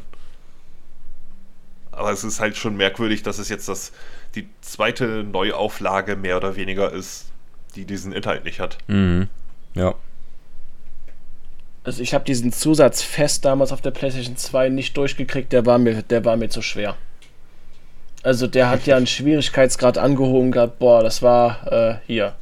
Ähm, jenseits von Gut und Böse. Und damit äh, ist nicht äh, Xenogears 2 gemeint. Hier, ach nee, quasi äh, Xeno äh, Saga 2. So, Mann. ja. Ähm, ja, gut. Aber ich, ich werde in das äh, Ding wahrscheinlich auch noch mal früher oder später reinkommen. Aber ich, ich, der Backlog erschlägt mich gerade und ich weiß nicht, was ich als nächstes spielen soll. Und ähm, kennt ihr dieses Gefühl, wenn ihr ein großes Spiel beendet habt? So und dann erstmal ein bisschen leer seid, weil ja. dann irgendwie. Ja, da in, in dieser Phase befinde ich mich gerade. Jetzt muss das, ich erstmal sehen, was ich mache. Das kennt man ja. Gut, ich würde sagen, stürzen wir uns mal auf das heiße Thema. Und zwar wird mhm. Xbox Microsoft Third-Party-Publisher und äh, hören sie irgendwann auf, Konsolen zu machen, spätestens nach den C Series. Es gibt ja schon seit Wochen die größten Spekulationen von Hyper Rush bis Starfield. Ich hatte was von Forza gelesen, von Gears. Halo soll auch schon irgendwie Data, äh, hier, mhm. äh, die Leute, die ähm, Data meinen, sollen was zu. Ähm, zu ähm, den Halo-Spielen gefunden haben für die, für die PlayStation. Ähm, ja, bis zum Zeitpunkt der Aufnahme, ich habe gerade nochmal geguckt, gibt es immer noch keine offizielle Stellungnahme. Phil Spencer hatte nur über X, Schrägstrich Twitter, ähm, gepostet, dass man die Fans hört und es nächste Woche ein ähm, Update geben wird, dass er natürlich nicht in einem 250 Zeilen langen Tweet reinschreibt, äh, worum es genau geht, ist klar, weil man es dazu nicht nimmt. Ne? Dazu mhm. macht man natürlich einen Stream. Und ähm, ja, also wahrscheinlich wir, ein Stream. Ja, genau. Also man weiß ja noch nicht, in welcher Form das überhaupt dann jetzt ähm, ist. Aber mhm. äh, ich habe wohl mitbekommen, dass am Montag eigentlich was ähm, in der Richtung von Microsoft mal geplant war, aber das gecancelt wurde. Wahrscheinlich, um es damit dann zusammenzulegen ja. oder so. Und das muss natürlich geplant werden und man, genau. die müssen halt schon sehr genau auf ihre Worte achten. Also, weil selbst selbst klare Ausnahmen, äh, Aussagen werden bei denen ja komplett auseinandergenommen. Und, ja, äh, also, also in dem Tweet von Phil Spencer war ja die Rede von einem Event. Äh, das bedeutet für mich, dass es nicht einfach nur irgendwie ein, ein Blogpost wird, sondern, sondern schon äh, in, in Videoform irgendwie ein Stream. Und ich glaube, dass das ist auch absolut notwendig, weil die, die Message in den letzten Tagen halt wirklich komplett aus der Bahn geraten ist, ja. Und äh, man, man braucht halt auch diese, diese Aufmerksamkeit, um allen äh, Menschen irgendwie verständlich zu machen, hier, das ist unser, unser Plan. Und von daher glaube ich schon, dass die das äh, groß auffahren. Also das wäre auf jeden Fall schlau, so dass es hier keine äh, Missverständnisse gibt und dass es jeder mitbekommt. Also, Wobei es, ja. es ist ja eigentlich egal, wie oft sie es versucht haben, keine Missverständnisse zu schaffen. es wurde ja im Nachhinein immer noch ange angezweifelt. Aber gut, für sich, du wolltest was sagen. Ja, also fangen wir mal von vorne an bei dem, was ich weiß. Ihr könnt mich gerne korrigieren. Ähm, ich glaube, damals zur Bekanntgabe der Series X hatte Microsoft gesagt oder ähm, einer der CEOs auf jeden Fall, dass sie die Marke Xbox in den Jahren ausbauen wollen. Für mich ist natürlich die Marke Xbox nicht die Hardware, also die Konsole Xbox, sondern Xbox im Allgemeinen. Das beinhaltet für mich natürlich auch alle Studios und die Spiele und vor allen Dingen jetzt, was sie groß aufbauen und seit Jahren auch immer bewerben, ist der Game Pass. Natürlich wurde auch gesagt, dass sie den Game Pass gerne auf allen verfügbaren Geräten rausbringen wollen, sei es TVs und ne, wenn die Chance natürlich gibt auf PlayStation und den Nintendo-Konsolen. Mhm. Ähm, ich frage mich aber, wie diese Aussage dann von den Fans quasi überhört worden ist und viele dann davon ausgehen, wenn Microsoft sagt, sie wollen die Marke Xbox stärken, dass sie die Konsole meinen, obwohl die das, glaube ich, nie offiziell gesagt haben. Sondern, sondern es war immer nur die Rede von der Marke. Mhm. Ja, aber das, das ist, glaube ich, halt einfach so äh, ein, ein, allgemeines Problem, dass viele äh, Gamer und, und ich meine damit vor allem eben nicht solche Leute wie uns, die tief in der Materie drin sind, sondern halt eher so die, ich soll es nicht abwertend klingen, aber so die normalen Gamer, also so die, die Mainstream-Leute, ich glaube, die assoziieren mit dem Begriff Xbox halt nach wie vor eine Konsole. Ne? Hier, hier diese Kiste, die man sich unter den Fernseher stellt. Aber Xbox ist schon seit Jahren nicht einfach nur eine Konsole. Es ist die Gaming-Sparte von Microsoft. Ja, absolut. Und ähm, also vor allen Dingen kam jetzt auch so ein bisschen bei diesen ganzen Gerüchten und Aussagen, äh, letzten Endes komplett Multiplattform zu werden. Könnten die machen. Und äh, also, und da äh, stimmen auch tatsächlich ihre eigenen Aussagen mit, über, ähm, mit überein, wenn man sie genau liest. Wie, das, äh, wie die Worte gewählt mhm. wurden und so weiter. Was natürlich den Leuten jetzt noch mehr Panik macht. Ne? Mhm. Ähm, also ich, ich meine, damals äh, bei, bei der Übernahme von Bethesda, da hat Phil Spencer ganz klar gesagt, dass man von Titel zu Titel entscheidet, ob man das Spiel exklusiv bringt oder Multiplattform. Ja, also man hat niemals diese Möglichkeit, dass ein Spiel auf anderen Konsolen erscheinen kann, äh, ausgeschlagen. Nee, vor allen Dingen gerade bei Multiplayer-Titeln ist das ja, wäre das ja überhaupt äh, Spiele mit Live-Service und so weiter, wäre es ja auch blödsinnig so zu machen. Mhm. Ne, oder so, so ein Elder Scrolls Online, welches schon seit Jahren erfolgreich läuft. Ähm, das ziehst du ja nicht von den anderen Plattformen plötzlich ab. Ja, das, das macht, also, absolut Sinn, ja.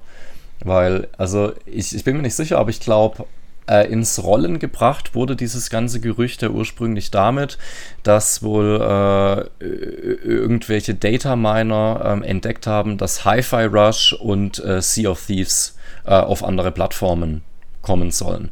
Und ähm, wenn, wenn man mich fragt, sind es auch beides Titel, wo es meiner Meinung nach durchaus Sinn ergibt. Ja, weil äh, Hi-Fi Rush ist ein fantastisches Spiel. Ähm, was hohe Wertungen eingefahren hat, aber das ist jetzt halt kein, kein System Seller. Ja, und das ist meiner Meinung nach auch ein Spiel, welches äh, einfach halt auch sehr gut bei der typischen Nintendo Switch Zielgruppe ankommen könnte. Ja, weil, Wollte ich auch gerade noch, ja genau. Ja. Ja, also das macht absolut Sinn.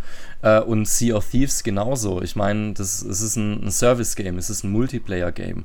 Und äh, ich, ich glaube halt ähm, auf der, der Xbox hat man mittlerweile halt äh, so ziemlich alles an, an Geld äh, eingesackt, was man einsacken kann. Und da ist es für mich einfach ein logischer nächster Schritt, ähm, die, die Zielgruppe noch zu erweitern. Na, von daher, diese beiden Spiele machen für mich absolut Sinn, äh, da, dass sie eben den Multiplattform-Weg gehen. Aber dann in den Tagen darauf äh, kamen halt immer mehr Gerüchte und Leaks und was weiß ich. Ja, und dann fielen eben solche, solche Namen wie Gears of War und Halo und Starfield und Indiana Jones. Und das ist dann, glaube ich, der Punkt, wo es dann komplett eskaliert ist. Ja, ähm, das, das Beste war dann eben noch, als jemand meinte Starfield. Ne, hätte, äh, wäre da gewesen. Der hat aber mittlerweile zurückgerudert und hat gesagt, ja, da, das habe ich dann wohl falsch rausgelesen. Ja, es war überhaupt gar kein Engagement-Farming oder so. Nein, wir kamen auf solche Ideen. Ne, einfach nur, um die ganze Sache noch anzufeuern und mehr Klicks zu kriegen. Ähm, also da war nie irgendetwas tatsächlich, ähm, das tatsächlich direkt auf Starfield hingewiesen hat. Mhm. Wobei ich auch immer noch sagen muss, dass bei den ganzen Bethesda-Spielen, also man muss das ja mal realistisch sehen. Sie haben jetzt die ganzen Publisher gekauft. Sind ihre Konsolenverkaufszahlen dadurch hochgegangen? Nein. Also, natürlich wollen die Investoren auch Kohle sehen, ne? Das ist klar. Die, die wollen Kohle sehen und wenn jetzt Starfield auf der PlayStation rauskommen würde, ja, und? Schmerzt also ich mein, es mich? Ja, klar. Nein, weil Bethesda-Spiele nee. waren seit jeher Third Party. Das würde mich persönlich nicht stören als Xbox-Spieler. So. Ähm, natürlich gibt es eine Handvoll Leute, die sich eine Xbox wegen Starfield geholt mhm. haben. Ja, und die haben es dann auch meistens wahrscheinlich im Game Pass gespielt und sind im Game Pass-Abo geblieben. So, ne? Äh, weil das einfach momentan der beste Service ist. Ja. Ähm, auch wenn ich den von Sony nicht unbedingt äh, schlecht reden möchte, weil ich davon gerade auch sehr profitiere. Aber ähm, vor allem was ältere Titel angeht. Mhm. Aber ähm, ich, ich sag mal, es, es werden aber nicht so viele gewesen sein, wie sie sich vielleicht erhofft haben. Mhm, ja. und, ähm, und ich sag mal, wenn die Exclusives keine richtigen äh, messbaren Vorteile für die Plattform bringen, dann wird es auch genauso wenig ein Problem sein, wenn sie nicht mehr exklusiv sind. Mhm. Also ich, ich finde, man muss das aus zwei Perspektiven betrachten. Äh, die eine Perspektive ist halt die rein wirtschaftliche und da macht es natürlich absolut Sinn, die, die Spiele Multiplattform zu machen, weil man damit einfach viel, viel mehr Verkäufe generieren kann. Ähm, aber die andere Perspektive ist, dass man damit natürlich die Attraktivität der eigenen Plattform noch mehr senkt. Ja, also die Verkaufszahlen der Series X sind ja jetzt im Moment schon ähm, deutlich schlechter als die äh, der PS5. Ja, also sie sind jetzt nicht katastrophal. Also ich glaube, die Konsole hat sich so um die 20 Millionen Mal verkauft, ja, so um den Dreh, was, äh, was jetzt ja kein, kein Komplett-Flop ist. Ähm, aber jetzt einfach mal angenommen, alle äh, Exklusivtitel würden dann zukünftig eben auch für die, für die PlayStation erscheinen, dann kann man sich, glaube ich, ernsthaft die Frage stellen, warum brauche ich denn dann überhaupt noch eine Xbox-Konsole, wenn ich doch auf der PlayStation beide Exklusivtitel, also Sony-Exklusivtitel und Microsoft-Exklusivtitel äh, plus Third-Party-Games zocken kann. Ja, und das ist, finde ich, der Punkt, wo, wo Microsoft nächste Woche einfach auch Klarheit schaffen muss. Ja, also was bedeutet das? Werden wirklich alle Spiele exklusiv? Also äh, wie gesagt, es sind im Moment nur Gerüchte. Phil Spencer hat aber nichts dementiert. Deswegen glaube ich, dass da schon ein Fünkchen Wahrheit dran ist. Ne? Und ich glaube, das ein oder andere Spiel wird auch Multiplattform gehen. Aber die brennenden Fragen sind halt, werden alle Spiele Multiplattform oder sind es nur ausgewählte Spiele? Oder ist es vielleicht so, dass die Spiele zeitexklusiv auf der Xbox sind und dann später auf andere Plattformen kommen? Ja, oder kann man es halt Day One gratis im Game Pass spielen und auf der PlayStation muss man Vollpreis zahlen? Ja, das sind die Fragen, die nächste Woche unbedingt geklärt werden müssen. Ja, Gerüchte um irgendwie veränderte Game Pass-Modelle und so, ähm, die vielleicht das Day One entfernen, gab es natürlich auch schon. Mhm. Was für mich auch, sag mal so, es wäre natürlich ein schwerer Schlag für den Service, keine Frage. Ähm, wirtschaftlich gesehen aber auch absolut nachvollziehbar, dass da vielleicht zumindest zwei, drei Monate gewartet wird oder so. Ähm, beziehungsweise die vorigen Spiele haben ja jetzt auch schon auf ein paar Tage früher Zugang gesetzt. Mhm. Und das hat bombig funktioniert, vor allen Dingen bei Starfield. Die hatten ja schon vor dem offiziellen Release über 2 Millionen verkauft, weißt du? So. Mhm. Und ähm, Sony hat es ja ähnlich gemacht, im Grunde genommen. Äh, die ganzen Spider-Man-Konsolen waren ja schon äh, mit dem Code und so, waren ja schon lange im Handel, bevor das Spiel erschienen ist. Ne? Wes weshalb dann auch die äh, Verkaufszahlen quasi Day One sehr hoch waren. Ähm, und ja, also den Weg werden sie wahrscheinlich weitergehen, weil es einfach zu gut funktioniert, als dass man es nicht machen würde. Ne? Und dann zu. Und meistens sind es ja auch wirklich nur ein paar Tage, so zwei, drei oder so. Mhm. Und äh, das ist dann ja auch hauptsächlich tatsächlich, glaube ich, für die Content Creator interessant, mhm. weil man die damit dann auf jeden Fall kriegt.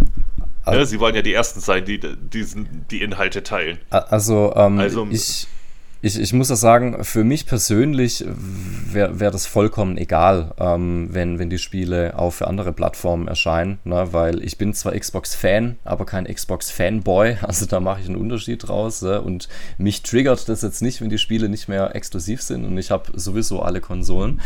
Ähm, aber was mich natürlich betreffen würde, wäre, wenn Microsoft aufhört, äh, eigene Hardware herzustellen. Ja? Und auch in die Richtung gingen ja die Gerüchte. Da gibt es jetzt zum Glück eine, eine, neue Aussage, die ist relativ aktuell, ich glaube von, von gestern, äh, wo Phil Spencer wohl intern äh, zu seinen Mitarbeitern gesagt hat, so hey, äh, ihr braucht keine Angst haben, wir, wir machen weiterhin Xbox-Konsolen. Aber das wäre so das Thema, was, was mich persönlich dann, dann wirklich auch äh, betreffen würde. Und ich finde auch hier wäre es gut, wenn, wenn, wenn bei diesem Event Klarheit geschaffen wird äh, im Zuge der, der FTC äh, Verhandlungen, äh, Activision Blizzard und, und Xbox, ähm, wurden ja auch Dokumente geleakt, aus denen hervorgeht, äh, dass wohl schon an einem Series X Nachfolger gearbeitet wird. Und äh, da will, will ich halt einfach eine klare Aussage haben. Also können wir davon ausgehen, dass es äh, in den nächsten 10, 20 Jahren noch Xbox-Hardware gibt oder äh, gehen sie den Sega-Weg und werden dann wirklich zum reinen Publisher? Ähm, dazu muss ich auch ganz ehrlich sagen, es wäre für den Markt aber auch nicht gut, wenn Microsoft sich Konsolen-Hardware technisch zurückzieht. Was haben wir dann? Eine PlayStation 6, für die zahlst du 700 Tacken, pro Controller mhm. 90 Euro, pro, Con, pro Spiel, äh, pro Exklusivspiel 90 Euro, für einen Standfuß dann 50, für PS Plus dann für 30 Tage 25 ähm, Euro. Nee, also komm. Also da hätte, also Sony ist da schon jetzt nicht so kundenfreundlich mhm. wie ähm, die Xbox-Konsolen, ne, ihr ganzes Öko und System nicht. Mhm. Du brauchst, um bei der PlayStation Spiele in der Cloud abzuspeichern, PS Plus. Das hast du bei der Xbox einfach mhm. gratis dabei, Stimmt. wenn du einen Account hast. Und man muss dazu ganz einfach sagen, dann würdest du quasi Sony so eine Macht geben, ne?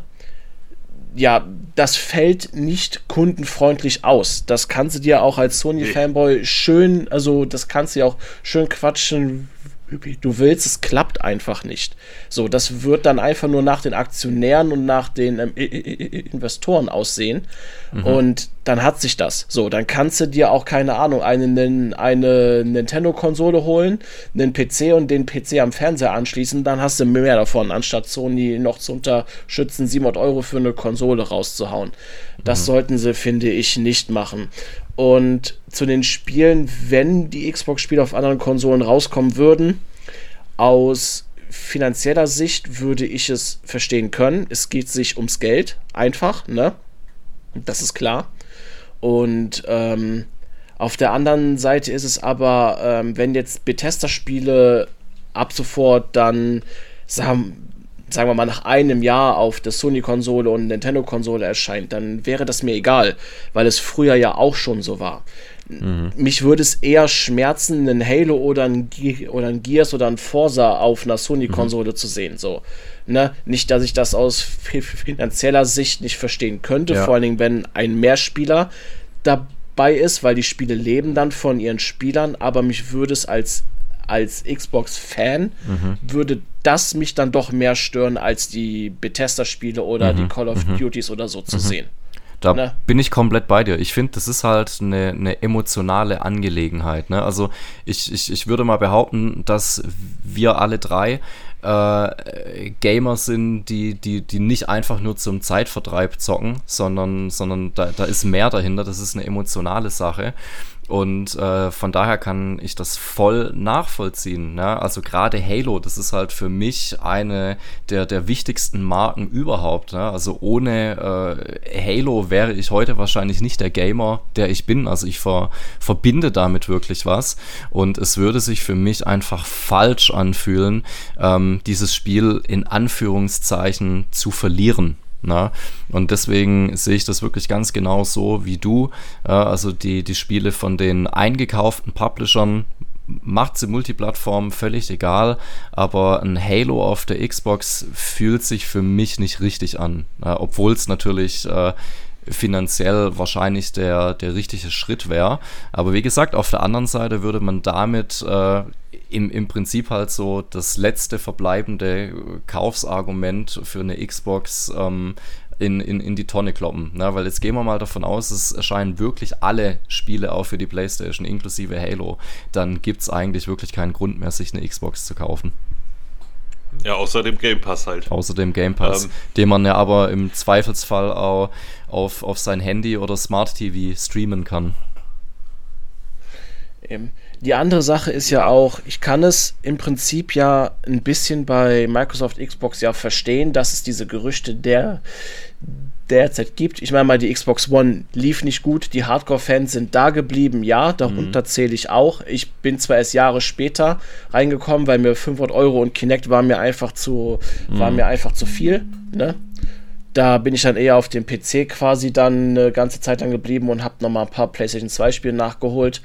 Ich verstehe es derzeit, dass eventuell darüber nachgedacht wird, das zu tun, weil die Konsolenverkäufe stagnieren. Ich glaube, die machen 200 äh, US hier 200 US Dingens äh, Verlust pro Konsole und ähm, aber du baust dir aber auch keinen Kundenstamm auf, indem du deine Spiele auf anderen Plattformen gibst, sondern sowas passiert dann durch einen guten Konsolenservice, den du hast, ne? Und diesen zu bewerben und ähm, auch die Vorteile zu bewerben. Und ich muss ganz ehrlich sagen, das hatte der Ash nicht auch schon häufiger gesagt, einfach ähm, Microsofts Konsolenwerbung ist in Europa, finde ich, mehr als schlecht. Hm. Also wie viel PlayStation-Werbung ich sehe. Einfach nicht. Genau, und ähm, wenn du keine Werbung machst und auch nicht deine Vorteile der Konsole bewirbst in der Werbung und die Spiele, so, wie willst du dann auch Konsolen verkaufen und neue Leute da zu kriegen? So, eine über Mundpropaganda kann das zwar quasi funktionieren, aber ähm, mal klar in Werbung zu definieren, was das Ökosystem ausmacht und was du den Kunden gibst, ist doch ein größerer Schritt, als zu sagen, ähm, der Klügere gibt nach Ne? Mhm. Microsoft haut seine Spiele Day One quasi nur Game Pass inklusive jetzt auf PlayStation und äh, Nintendo raus. Da würde Sony nicht sagen, ja, okay, gut, also wenn ihr das macht, dann machen wir das äh, mit unseren Exklusivspielen auch. Nein, die lachen die doch aus. Ne?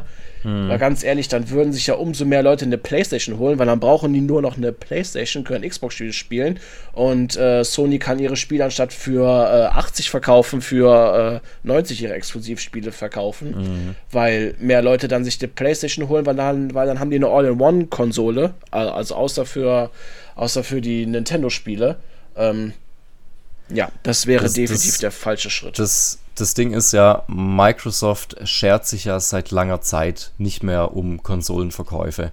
Ja, denen geht es einfach darum, äh, die Leute einfach mal grundsätzlich ins Xbox-Ökosystem zu holen, äh, über Game Pass-Abos. Ähm, über, über Spieleverkäufe auf anderen Plattformen. Na, bestes Beispiel Minecraft, ja, was es ja auf jeder Plattform gibt. Ähm, und äh, klar, ja, also Microsoft geht hier einfach seit Jahren schon einen anderen Weg als, als Sony und Nintendo, denen die, äh, die Hardwareverkäufe nach wie vor wichtig sind, bei, bei Microsoft eben nicht.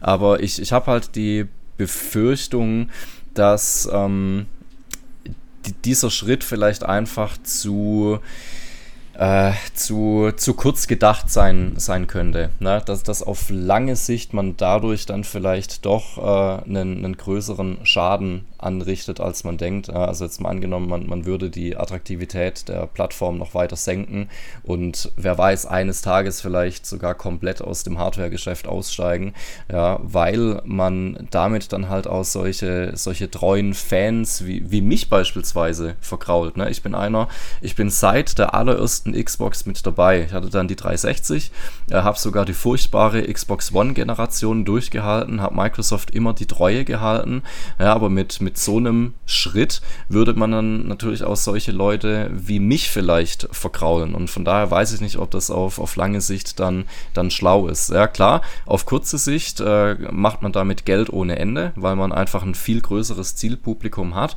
Aber was für Auswirkungen hat es auf die nächsten 10, 15, 20 Jahre?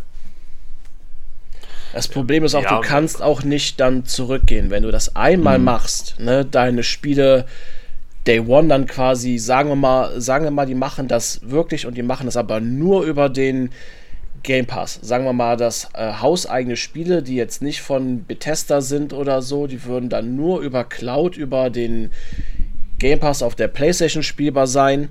Ähm, du kannst aber, wenn das scheitert, nicht einfach zurückgehen und sagen, hey Leute, ne, wir hauen jetzt eine neue Xbox raus. Ähm, mhm ne, äh, jetzt kommt ab sofort die ganzen Spiele nur noch exklusiv für unsere, das klappt auch nicht mehr. Dann hast dein Ruf einfach zer dein, dein Ruf einfach zerstört. So. Ja, das, das geht definitiv nicht. Ich meine, gut, ähm, wenn Microsoft den Weg gehen würde und keine Konsolen mehr anbietet, dann hätten sie ja mit dem PC immer noch eine eigene Plattform. Ja, also komplett weg wären sie dann ja nicht. Aber ich gebe dir äh, vollkommen recht. Also wirklich nochmal in den Konsolenmarkt und somit halt in direkte Konkurrenz mit Sony zu treten, das würde nicht funktionieren. Ja, vor allen Dingen ähm, auch eine lustige Unterhaltung, die ich da bei dem ganzen Kram bei Twitter da ähm, so mitgekriegt habe. Da hieß es einmal, ja, wir brauchen unbedingt die, aber auch die Microsoft-Konsole als äh, Konkurrenz zu Sony. Darauf kam dann der Kommentar, ja, aber sie sind doch schon seit Jahren keine Konkurrenz mehr für Sony. aber, und darauf kam dann ein, ja, aber guck dir mal an, was sich äh, Sony dann von ihnen kopiert hat, damit mhm. das auch so bleibt. Ja, richtig. Ja, ne, also und Microsoft sind die einzigen, die finanziell stark genug sind, überhaupt das durchzuhalten. Ja. Weil, was soll sonst noch einer machen? Apple mal wieder? also, ich meine, was heißt mal wieder? Ihre Konsole ist halt quasi nicht existent gewesen. Ähm, aber die steigen da jetzt auch nicht rein. Wieso sollten sie? Mhm. Sie sind auf dem Smartphone-Markt äh, die Nummer 1 als einzelner Hersteller. Ja. Äh, quasi. Oder Nummer zwei, je nachdem, wie man fragt. Ja, naja, also aus, ähm. aus, aus den Gründen, die wir hier angesprochen haben, fände ich das wirklich fatal, wenn Microsoft aus dem äh, Konsolengeschäft aussteigen würde. Und ich, ich hoffe, dass die Verantwortlichen bei Microsoft äh, das genauso sehen, dass sie eben trotz äh, sinkender Verkaufszahlen äh, die, diese Sparte nicht aufgeben, weil äh, keine Konkurrenz zu haben ist, ist nie gut. Und ich äh, ahne da schon, schon Böses, ja, weil, weil Sony äh, erinnert mich jetzt aktuell schon wieder so ein bisschen an, an die damalige PS3-Zeit, also die, die Zeit, wo sie halt sehr ähm, äh, arrogant waren, ne, weil sie halt als Marktführer in die neue Konsolengeneration reingegangen sind. Da sind dann ja solche Aussagen gefallen wie, ja, wenn du dir keine PS3 leisten kannst, dann nimm halt einen zweiten Job an. Ja, und äh, die, dieselben Vibes spüre ich halt jetzt im Moment äh, bei, bei Sony schon wieder. Und ich glaube halt, wenn sie dann Microsoft als direkten Konsolenkonkurrenten wirklich aus dem Rennen kicken würden, dann, dann wäre das wahrscheinlich noch übler. Dann können sie halt im ja. Grunde machen, was sie wollen. Und das wäre schlecht für ja, die Kunden einfach, weil ganz ehrlich, wenn Microsoft verschwindet, hardware-technisch, ich würde mir keine, also ich würde mir vielleicht doch eine PlayStation holen, aber das wäre dann nicht meine Hauptplattform. Ganz ehrlich, dann würde ich mir für 2000 Euro einen PC kaufen und den am Fernseher dran, dran hauen. Ne, ähm, weil, wie gesagt, das, was dann bei Sony ablaufen wird, wird nicht kundenfreundlich sein. Und ähm, viele Sony-Fans würden jetzt bestimmt sagen, ach Quatsch, ne, dann äh, können die ja nur noch für den Kunden da sein. Nein, die werden für die Leute da sein, von denen die Geld kriegen. Mhm. Und das sind die Leute, die quasi denen das Geld gegeben haben, um Spiele zu finanzieren und um die Hardware zu finanzieren. So, einfach um, einfach um den Aktienkurs nach oben zu treiben. So. Ja, ähm, und einen weiteren Effekt, den man jetzt ja schon bei Sony sieht, äh, was sich auch irgendwie durch die Insomniac Leaks auch ganz gut finanziell erklären lässt. Ähm, sie machen ja momentan nur noch Stangenware. Ja, ne, also nicht, dass beispielsweise so ein Spider-Man 2, ähm, äh, das ist, natu ist natürlich ein gutes Spiel, keine Frage. Aber es ist jetzt auch nicht der große Wurf vom Vorgänger und der Vorgänger war schon nicht ein besonders großer Wurf von dem, die auf der 360 von Activision kam. Mhm. Also, es hat sich natürlich weiterentwickelt, aber sie sind doch schon sehr stark auf Nummer sicher gegangen. Und das sieht man momentan bei allen ihren Produkten. Und das macht das ganze Line-up, das Exklusive, auch gar nicht mal so spannend. Muss ich sagen. Und äh, ähm, wenn jetzt noch überhaupt die ähm, dadurch, dass Microsoft sich da ein bisschen breiter aufgestellt hat, auch wenn es nicht immer so erfolgreich war. Ähm, aber wenn das noch wegfällt, weißt du, dann werden die nur noch ihre Blockbuster machen. Ähm, ne, diese Set, äh, Dead Games sozusagen. Mhm. Und dann ist gut. So, und dann wird da auch nichts Großes mehr kommen. Und ähm, was auch noch ein weiterer Faktor ist natürlich, ähm, den viele garantiert vergessen, äh, wenn Microsoft als Plattform ähm, ja, wegfällt, betrifft das natürlich aber auch EA, Ubisoft, Take-Two, die auf der Plattform kein Geld verdienen können mhm. und dementsprechend sich auch nicht mehr leisten können, solche großen Spiele zu machen. No? Also es ist als Verkaufsplattform ja nicht nur für Microsoft mhm. wichtig. Ich meine, klar, natürlich ein paar der Verkäufe würden dann mit Sicherheit halt einfach äh, geschiftet ja, rüber zur, zur PlayStation, aber mit Sicherheit nicht alle. Nee, also. Ein, ein GTA 5 hat sich ja nicht so gut verkauft, weil es nur für die PlayStation erschienen ist, ne? Und GTA 6 wird sich bestimmt auch nicht so gut verkaufen, wenn es nur für eine PlayStation-Konsole erscheint, ne? Mhm. So wie gesagt, so ein, so ein Rockstar oder so, die leben davon, dass es zwei große Powerhouse-Konsolen gibt. Ne? So. Deswegen können die auch Spiele machen, die so teuer sind und diesen Umfang einfach haben und diese Technik dahinter, einfach weil die, ne, weil die einplanen können, wie viele die in etwa verkaufen können auf zwei mhm. Systemen. Ja, so. also ich, ich, ich hoffe einfach, dass dieses Szenario nicht eintreten wird. Und ich meine, ich habe da auch durchaus Hoffnung. Zum einen eben aufgrund der, der Aussage, der internen Aussage von Phil Spencer. Ähm, zum anderen haben wir mit Microsoft eben auch ein Unternehmen, was äh, sowas aussitzen kann. Ne? Also Microsoft ist ja zum Glück in erster Linie nicht, nicht darauf angewiesen, dass die Hardware sich, verkäuft, äh, sich verkauft. Es, das es ist einem, ein Softwareunternehmen. So, genau, das wäre bei einem anderen, bei einem anderen Hersteller vielleicht anders, ja, aber Microsoft kann das aussitzen. Ne? Dann verkauft sich die Hardware halt nicht so gut. Äh, PS5-Konsolen äh, verkaufen sich viermal so gut wie Xbox-Konsolen. So, ja, wen interessiert's? Ja, also Microsoft kann, kann halt so denken. Und das ist halt der große Vorteil, dass sie dieses extreme finanzielle Polster haben. Und deswegen hoffe ich wirklich inständig, ähm, dass sie äh, wirklich auch auf lange Zeit im, im Hardware-Bereich äh, drin bleiben. Und äh, das ist eigentlich so die, die, die, die Antwort Nummer eins oder, oder die Frage Nummer eins, auf die ich mir nächste Woche eine, eine Antwort erhoffe. Ich hoffe allgemein, dass äh, dieses Event äh, nicht allzu verschachtelt sein wird, sondern dass es hier wirklich ganz, ganz, ganz klare Aussagen gibt, was Sache ist. Ja, ich hoffe, dass sie es auch bündig halten. Weißt du, wenn sie da eine Stunde draus machen, mhm. ähm, nach fünf Minuten hört keiner mehr zu und die Leute hören nur noch das, was sie hören wollen. Mhm. Ne? Und wo sie die beste Headline von machen können, am besten noch, wo dann alle drauf anspringen, ohne mal irgendwie zu versuchen, einen Kontext zu kriegen. Also, ja, also hoffe ich, dass der Kern zumindest auf, weiß nicht, maximal eine 15 Minuten beschränkt wird, dann vielleicht noch 10 Minuten ausschmücken und dann ist gut. Mhm. Ne, ähm, einfach um noch mal ein bisschen was über die Zukunft zu erzählen und so, ne? Weil kann man ja auch gleich für Werbung nutzen. Ähm, ja, aber es ist, wird auf jeden Fall, glaube ich, die spannendste Angelegenheit in der äh, Videospielszene seit langem. Ja, also so habe ich es auch auf Instagram in meiner Story geschrieben und das war wirklich ernst gemeint. Also so, äh, so aufgeregt wie, wie, wie aktuell äh, war ich schon lang nicht mehr, weil das ist halt wirklich ein Schritt, welcher die Industrie für die nächsten Jahre maßgeblich äh, verändern wird. Ja, absolut. Ach, hoffen wir das Beste. ich meine, äh, auch, auch so, so ein interessanter Punkt war ja auch, dass ähm, die meisten sagen, hey, ohne die Exclusives ist die Xbox nichts. Aber ich sag mir letzten Endes, ähm, ich bin hauptsächlich auf der Xbox nicht wegen der Exclusives, sondern tatsächlich, weil mir das System besser mhm. gefällt. Mhm. Ja, also die, ja, die Xbox ist auch so meine, meine Multiplattform-Konsole in den meisten Fällen. Eben.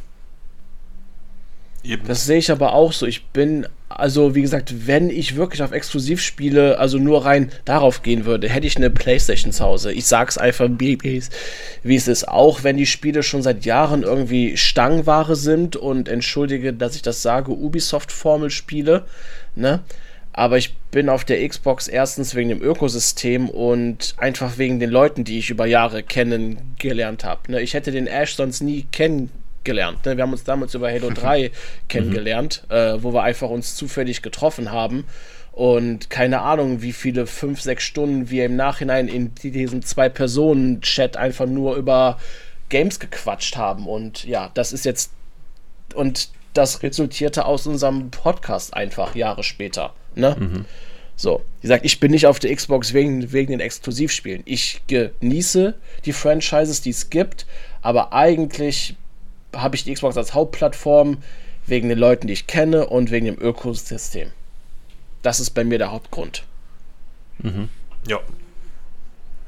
Und äh, am Ende stellt sich halt die Frage, wie viele Microsoft-Franchises äh, schaffen es auf die PlayStation ich habe auch schon mal äh, was von Forsa jetzt gehört mhm. und so, welches als Live-Service-Titel tatsächlich Sinn ergeben würde, aber natürlich schon irgendwo für Xbox steht und für Microsoft.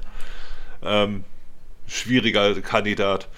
Aber wenn das bei Gears bedeutet, dass wir endlich eine Markus Phoenix Collection bekommen, mhm. weißt du? Ja, ja, die ja schon seit Jahren der Letzte, in der, der Gerüchteküche ist. Ja, ja. Mhm.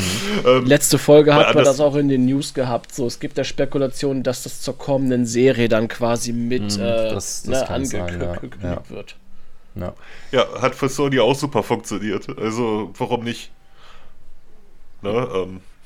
Mhm. Also ich, ich bin halt super Puh. gespannt, äh, ob, ob dann wirklich alle Spiele exklusiv werden oder ausgewählte Titel, so ähnlich wie es Phil Spencer damals eben bei der Bethesda-Übernahme gesagt hat.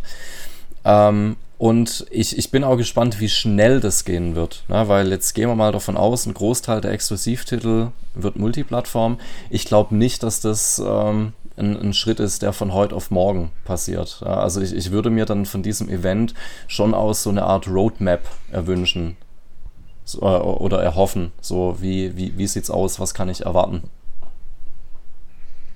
Ich muss äh, dazu ja. ganz ehrlich sagen, von all den Spielen, die jetzt quasi geleakt worden sind, ich habe jetzt Anführungsstriche gemacht, mich würde es persönlich nicht stören, wenn ein Hi-Fi Rush auch auf der Nintendo Switch und auf der PlayStation erscheint. Mhm. Dorme, wie du schon sagtest, Hi-Fi Rush ist so ein Spiel, das sehe ich auch auf der Switch. Ne? Mhm. Einfach, das, das würde bei dem Kundenstamm, denn der, ähm, der, der Nintendo-Spieler würde es funktionieren. Genauso wie, genauso wie in Sea of Seas. Wie du schon sagtest, so, das hat auf der Xbox jetzt seine Spieler, die haben da das Geld abgegrast. Das ist ein reiner Mehrspieler.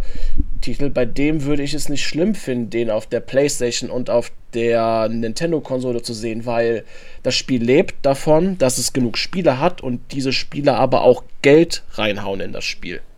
Mhm. So, das würde mir persönlich im Herzen nicht wehtun, vom Kopf auch nicht, weil ich es aus, aus einer aus einer aus einer Sicht der also, also aus einer wirtschaftlichen Sicht absolut verstehe. Und äh, man darf ja nie vergessen, nur weil es äh, ein Titel für eine andere Plattform äh, erscheint, heißt es ja nicht, dass der auf der eigenen Plattform weg ist. Ne? Also ich meine, viele reden ja immer davon, ja, Exclusives wegnehmen und hier und da. Nee, es wird ja eigentlich nichts genommen. So, ähm, mhm. und bei so einem Hi-Fi Rush würde ich mir glatt nochmal überlegen, zumindest wenn es im Angebot ist, auch wenn es sehr günstig ist, aber ne, ähm, hey, vielleicht kaufe ich mir das irgendwann nochmal für die Playstation, einfach nur, weil ich es kann. Mhm. Ne, und Spiel kostet eh nur 30 Euro, aber ähm, ja. Ja, und, ne, und halt hier, hier, hier muss jetzt auch der, der Sammler in mir äh, sprechen wenn Hi-Fi Rush dann auf anderen Plattformen erscheint, dann würde das die, die Chance auf eine physische Version immens steigern. ja. Ja, mal sehen. Sagen wir so, das, das wäre dann natürlich für viele Sammler der ultimative Schlag in die Fresse, wenn dann die physische Version nur für PlayStation erscheint. Aber seien wir ehrlich, ähm, einige Händler wollen schon Xbox-Spiele aus den äh, Stores entfernen ja, jetzt, die ja, physischen. Also, also ich, ich, ich, bin, ich bin mittlerweile ziemlich sicher, dass äh, die, die nächste Xbox-Konsole äh, ohne Laufwerk daherkommen wird. Vielleicht mit etwas Glück noch mit, äh, mit einem externen Laufwerk. Ja, da gab es ja auch schon diverse Gerüchte. Ähm, aber ich, ich denke, ähm, Microsoft wird, wird komplett auf, auf digital gehen ja, ich sag mal, bei, äh, wenn man jetzt einfach mal in die Stadt geht, ich weiß nicht, wie es bei euch ist, aber bei uns ist die Xbox-Abteilung verdammt klein mhm, geworden. Mhm, die auch. von der PlayStation ist größer, ist aber auch größtenteils voll mit Shovelware. Mhm. Ne, nicht mit irgendwelchen mega Top-Titeln, sondern mit Spielen für Kinder wie Bibi und Tina und weiß ich doch nicht was. Weil das verkauft sich halt physisch noch.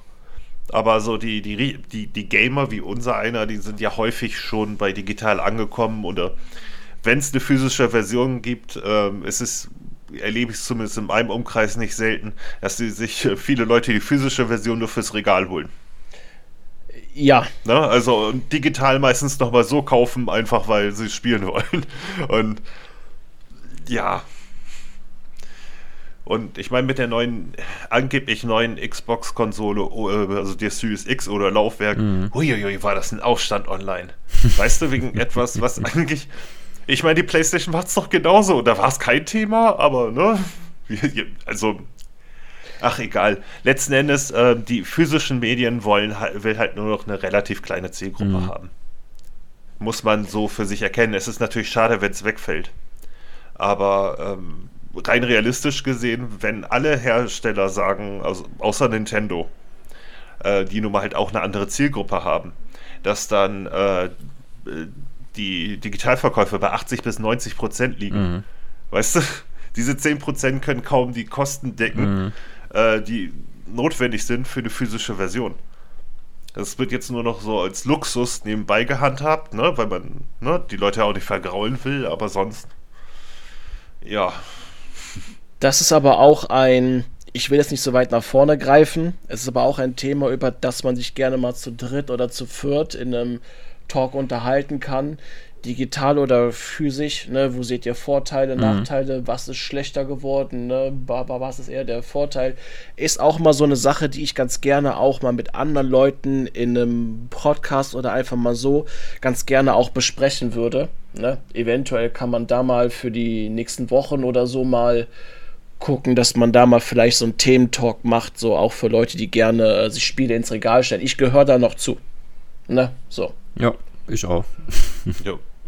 Weil ich höre mir da ich auch mal ganz mehr. gerne, ich höre mir da mal auch mal ganz gerne andere Perspektiven auf jeden Fall an. Auch ähm, wenn man quasi wie wir drei jetzt schon im Alter weiter fortgeschritten ist und schon, keine Ahnung, seit der vierten, fünften Konsolengeneration dabei ist quasi, ne? So. Mhm. Ja, ja. da höre ich mir dann immer ganz gerne an, was die Leute dann dazu sagen, wie die das sehen. Aber das kann man dann, das ist äh, Zukunftssache. Ähm, ja. Gut. Ähm, ich denke mal, zum Thema dürfte jetzt alles gesagt sein. Wie gesagt, zum Zeitpunkt der Aufnahme, es gibt nichts Offizielles. Nächste Woche wird dann wohl ähm, was Offizielles kommen. Und irgendwann ja, wir, irgendwie. Ja, und wir drei also, hoffen, dass es dann, dass es dann nicht zu schlecht ablaufen mhm. wird. Mhm. Ähm, ach ja, äh, nur mal so, die Leute, die den Podcast hören, diese Woche. Also, mhm, ähm, weil der kommt der Dienstag, wir nehmen jetzt ja, ja, auf genau. Sonntag auf, er kommt Dienstag raus. Ähm, und ja, nur mal so, um das klarzustellen. Jo. Ähm, sprechen wir über das, was wir gezockt haben. Und äh, Pfirsich, würdest du deinen Vorhang nehmen, weil ich brauche mal eben fünf Minuten. Äh, ja, ist kein Problem. Ich werde jetzt schnell sein, denn ich hatte äh, letzte Folge ja bereits schon Dragon Quest 8 gespielt, die 3DS-Version. Ich hatte es ja damals auf der PlayStation 2 gespielt, war für mich, äh, ist für mich auch auf der PlayStation 2 eines der Top-Rollenspiele schlechthin. Ähm, dann hatte ich im Zuge des Retro-Monats, den der Ash und ich ja gemacht haben, wir hatten uns ja den YouTuber Yeti-Win angeschlossen, der das ja auch immer macht. Mhm. Und ähm, da hatten wir diverse Retro-Spiele gespielt. Also ähm, bei mir waren es dann zum Beispiel Star Wars Episode 3 war es gewesen, die Rache der Sith. Ähm, lass mich mal kurz in meine schlaue Liste schauen. Ja, dann hatte ich zum Beispiel noch The First Templar gespielt, drei, drei ähm, Metroid-Spiele, Samus Returns und Fusion und den SNES-Teil und Shenmue 1 und 2 habe ich jetzt mal nachgeholt, mhm. endlich mal. Mhm. Muss ich ganz ehrlich sagen, das sind, das sind herrliche Spiele. Ich kann die Liebe dazu absolut verstehen. Aber dann hatte ich zu guter Letzt jetzt ähm, Dragon Quest 8, die 3DS-Version gespielt und auch einen Tag nach der Aufnahme hatte ich die dann auch durchgehabt. Und abschließend bleibt mir dann zu sagen, dass ich es immer noch ein fantastisches Rollenspiel finde. Die Vorteile der 3DS-Version finde ich gut wie die definitiv die zweifache Geschwindigkeit im Kampf, dass es einige Extra-Truhen gibt, die es in der PlayStation 2 Version nicht gibt. Ne, zum Beispiel, dass du einfach mal eine Truhe 5000 Gold findest. Ähm, da sparst du dir den Grind. Weil, wenn man ganz ehrlich ist, so einfach ist es nicht in Dragon Quest 8 damals gewesen, Gold zu kriegen, sondern du hast dann schon Stunden verbracht, die teure Ausrüstung dir zu holen. Und ähm, was ich aber nur schade finde, ist, dass der orchestrale Soundtrack bei der 3DS-Version einfach fehlt. Aber mhm. gut, das kriegt das System einfach auch nicht hin. Ne? Also da brauchen wir uns auch nichts vorzumachen. Das, das ist nicht schaffbar auf dem 3DS. Und genau wie grafisch musst du einige Abstriche machen, denn die, die 3DS-Version ist sehr kantig, hat auch Kantenflimmern. Dafür ist bei der 3DS-Version die Farben was kräftiger. Denn die PlayStation 2-Version, finde ich, hatte so einen leichten leichten Schimmer, so ein, ähm, ja, so ein Grauschimmer davor gehabt, fand ich. Vor allen Dingen, was die ähm, Umgebungstexturen in der Entfernung angeht. Das hat die 3DS-Version überhaupt nicht. Du kannst wesentlich weiter schauen. Und ähm, ja, bis auf zwei äh, Kämpfe gegen den Boss, ähm, die leider nicht äh, angepasst worden sind, im, im Gegensatz zu PlayStation 2 ähm, Original, wo dann tatsächlich, ähm, egal wie stark du bist, es ist Zufall, wenn der Boss sich dazu entscheidet, auf deine schwächsten Teamleute zu gehen und immer dieselbe Attacke zu spammen, verlierst du eben den Kampf. Ne? Mhm. Da kannst auch 20 ah. Stufen drü drü drüber sein, du hast verloren. Aber Dragon, Quest, aber Dragon Quest 8 war nach wie vor ein äh, fantastisches Spiel und ähm, ja, es hat aber auch jetzt gereicht, das nochmal durchzuspielen. Die Reise ist es wert. Ähm, wie ich aber auch schon sagte, ich liebe es ja bei JRPGs oder bei Rollenspiel allgemein, wenn du eine Reise hast, die auch eine durchgängige Reise ist. Ich mag es nicht, wenn du einfach einen Ort wählst du an, ne, über ein Menü und du bist in einem abgesteckten Bereich. Ich mag es halt wie bei Grandia, wenn du wirklich ein durchgehendes Abenteuer hast. Und das hat Dragon Quest 8 einfach auch noch. Mhm. Deswegen hat es bei mir auch so einen hohen Stellenwert. Genau wie Chrono Trigger oder Suikon. Es ist einfach ein durch, also eine durchgehende Geschichte in einer durchgehenden Welt. So. Ja. Das ist mein Abschlussfazit zu Dragon Quest 8 der 3DS-Version. Das letzte Spiel im Retro Monat, dass ich gespielt hatte. Ich hatte es am 2.1. durch. Äh, nee, am 2.2. hatte ich es durchgehabt. So. ja, ähm, wie lange hast du gebraucht?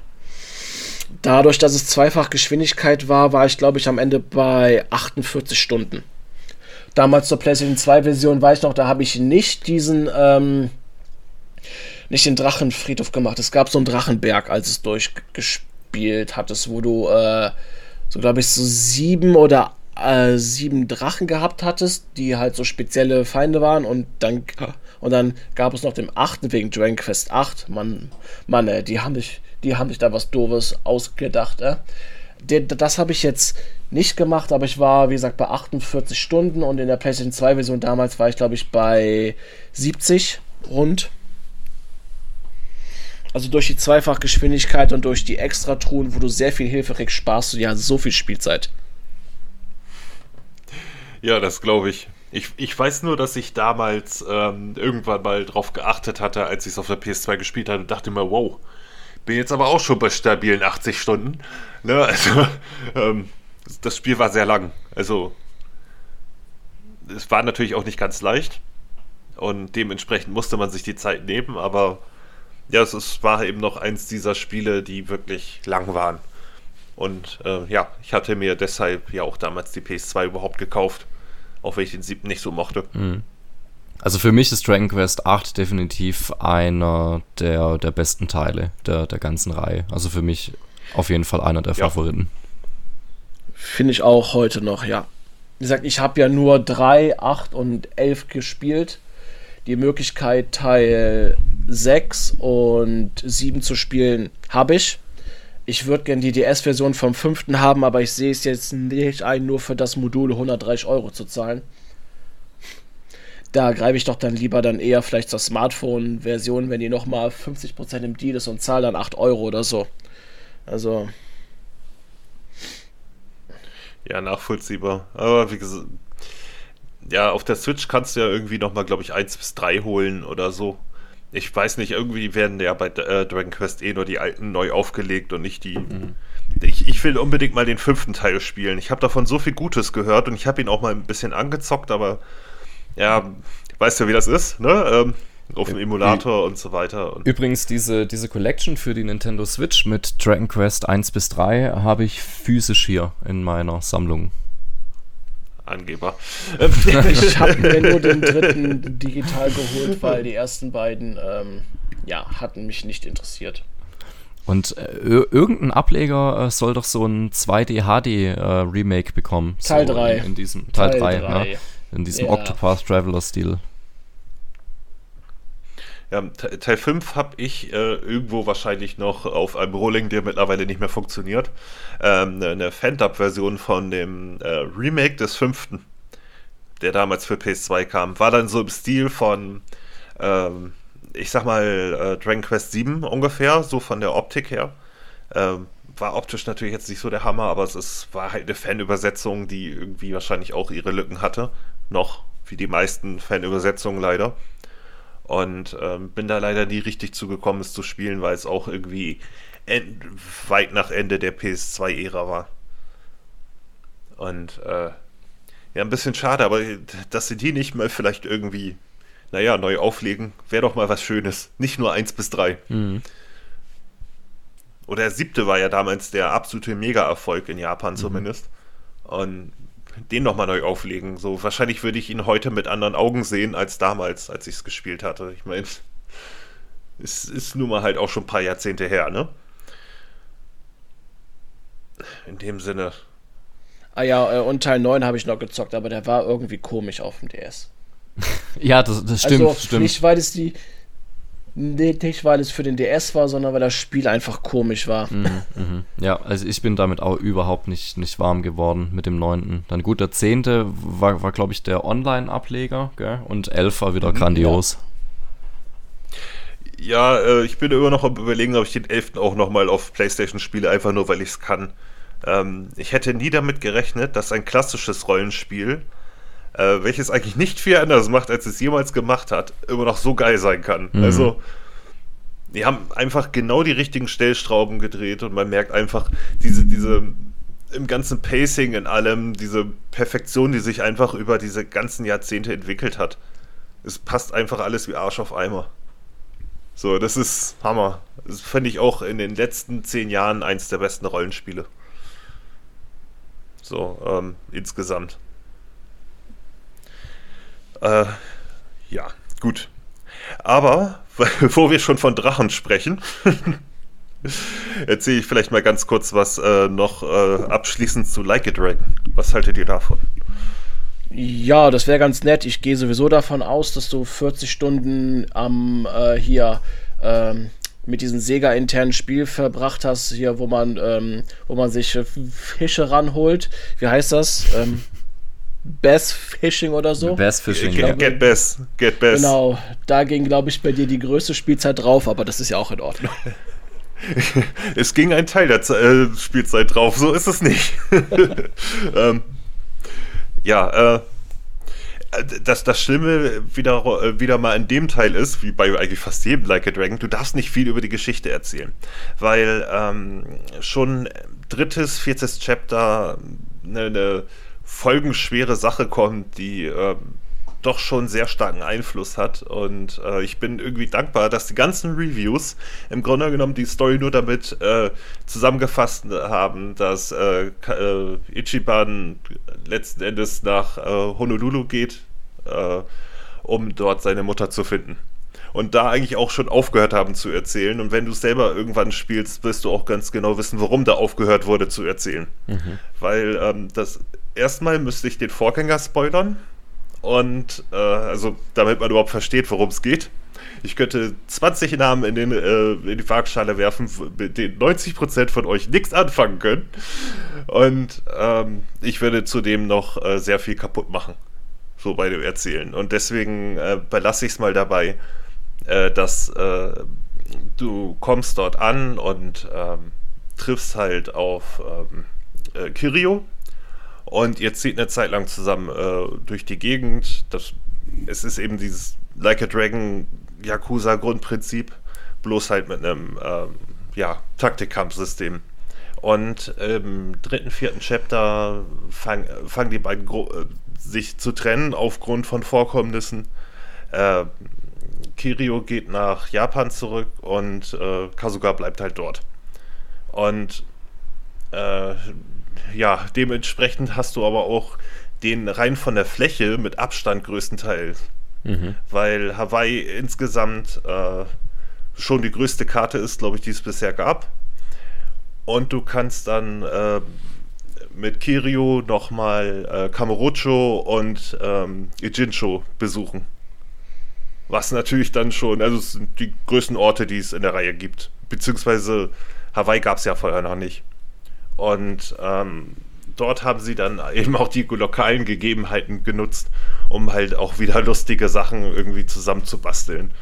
Ähm, von den Nebenquests, die dann teilweise echt, äh, sagen wir so, sie sind teilweise nicht mehr so verrückt wie früher. Da haben sie es schon ein bisschen, sie haben es schon ein bisschen runtergeregelt, aber du hast halt eben auch eine dabei, äh, die total albern anfängt du dann die Background-Geschichte kriegst, die super traurig ist, ähm, wieder in etwas umswitcht, was mit Abstand die albernste im ganzen Spiel ist, um dann auch das traurigste Ende zu haben. So, das ist ein komplettes Wechselbad der Gefühle. Also, das ist der Hammer. also, ich meine, wer die Reihe kennt, weiß ja ungefähr, worauf er sich einlässt, aber da mhm. haben sie sich stellenweise selbst übertroffen. Und was die Story angeht, ähm, ist auch so ziemlich die kompletteste Story bisher, würde ich mal behaupten. Und vielleicht sogar die beste. Ja, weil man auch im Grunde genommen zwei Spiele in einem hat. Also man hätte Ki den Kirio-Teil komplett von dem Spiel abtrennen können. Eigentlich und als Extra-Spiel rausbringen. Das hätte genauso gut funktioniert. Was am ähm, Ende auch dazu führt, dass man ähm, aber auch tatsächlich quasi zwei finale Showdowns hat. Weißt du, wo natürlich das Klischee bedient wird, dass mit einer Hand sich Shirt und Jackett runtergerissen werden, damit die coolen Tätowierungen auf dem Rücken sind und es am Ende richtig auf die Fresse gibt. Weißt du, so, das ist, das gehört halt dazu. Das ist alles drin. Ähm, plus extra, extra, extra. Du hast dieses, äh, du hast dieses Sujimon-Minispiel.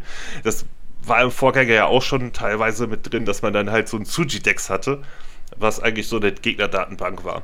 Und die kannst du jetzt äh, in manchen Fällen auch durch Raids und so weiter ähm, rekrutieren und äh, mit denen Extrakämpfe machen.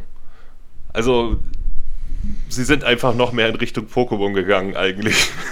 Äh, dass man letzten Endes dann auch ein eigenes Kampfsystem für diese Kämpfer hat und mit den Elementtypen und so weiter gegenüberstellen muss. Und die eine Element macht bei dem anderen mehr Schaden und ähm, die weiterentwickeln kann. Ähm, insgesamt gibt es über 300. Äh, man hat eine, eine Sujimon-Liga, wo man sich dann die Ränge hochkämpft. Also, die haben da echt nochmal so ein komplettes Mini-Pokémon reingehauen. Ähm, dazu kommt noch die Insel, die man, äh, auf die man halt Touristen kriegen muss und ähm, dort dann eben mit ein bisschen Crafting oder so sich ein eigenes äh, Urlaubsziel Resort macht. Was äh, natürlich sicherlich nicht ganz so umfangreich ist wie ein vollwertiges Spiel nur dafür, aber schon umfangreich genug, muss ich sagen. Und auch mit vielen witzigen Ideen drin und wer einen da alles besuchen kann und ähm, ja, also da habe ich, ich weiß nicht, wie viele Stunden ich da reingesteckt habe, aber ich habe keine einzige Minute davon bereut. Ähm, dann waren sie noch so gnädig und haben das Dosensammel äh, in Ijincho kann, ähm, kann man mit Kirio äh, das Dosensammel-Minispiel machen, was aus dem Vorgänger ist, was irgendwie auch ja ziemlich Bock gemacht hat. Äh, auf Honolulu hat man noch eine äh, ja, eigene Crazy Delivery-Variante, die sehr an Crazy Taxi erinnert. Und das Schöne diesmal ist auch, dass du diese Minispiele nicht wirklich machen musst. Also du kannst, aber beim siebten war es noch so, dass du bestimmte Items eigentlich fast nur durch diese Minispiele kriegen konntest. Das haben sie insgesamt äh, sehr gnädig runtergefahren. Mhm. Ähm, das heißt, dass es wirklich optional bleibt und ihr euch nur damit so viel beschäftigen müsst, wie ihr wollt. Und wie gesagt, dann kommt dazu halt noch eine Hammer-Storyline, ein verbessertes Kampfsystem, ähm, welches einige sehr, sehr clevere Züge gemacht hat. Ähm, äh, und zwar war es halt vorher so, äh, man hatte halt die, man hat ja einzelne Züge ausgewählt. Und äh, jetzt kann man sich vor dem, vor dem Zug noch ein bisschen bewegen. Dann kann man natürlich dafür sorgen, dass er, äh, meinetwegen beim, ein Charakter beim Zuschlagen noch ein Item aufnimmt, weil, weil du dich einfach näher dran gestellt hast oder mit Teamkollegen Tag-Team-Aktionen machen kannst, äh, die nicht zwingend mehr Energie äh, abziehen, aber den Vorteil haben, daher du durch Schläge Magiepunkte wieder kriegst, äh, bekommen beide, wenn sie ihn treffen, mit dieser Tag-Team-Aktion Magiepunkte wieder. Zudem ähm, wird halt viel damit gearbeitet, dass du Gegner an Wände hauen kannst.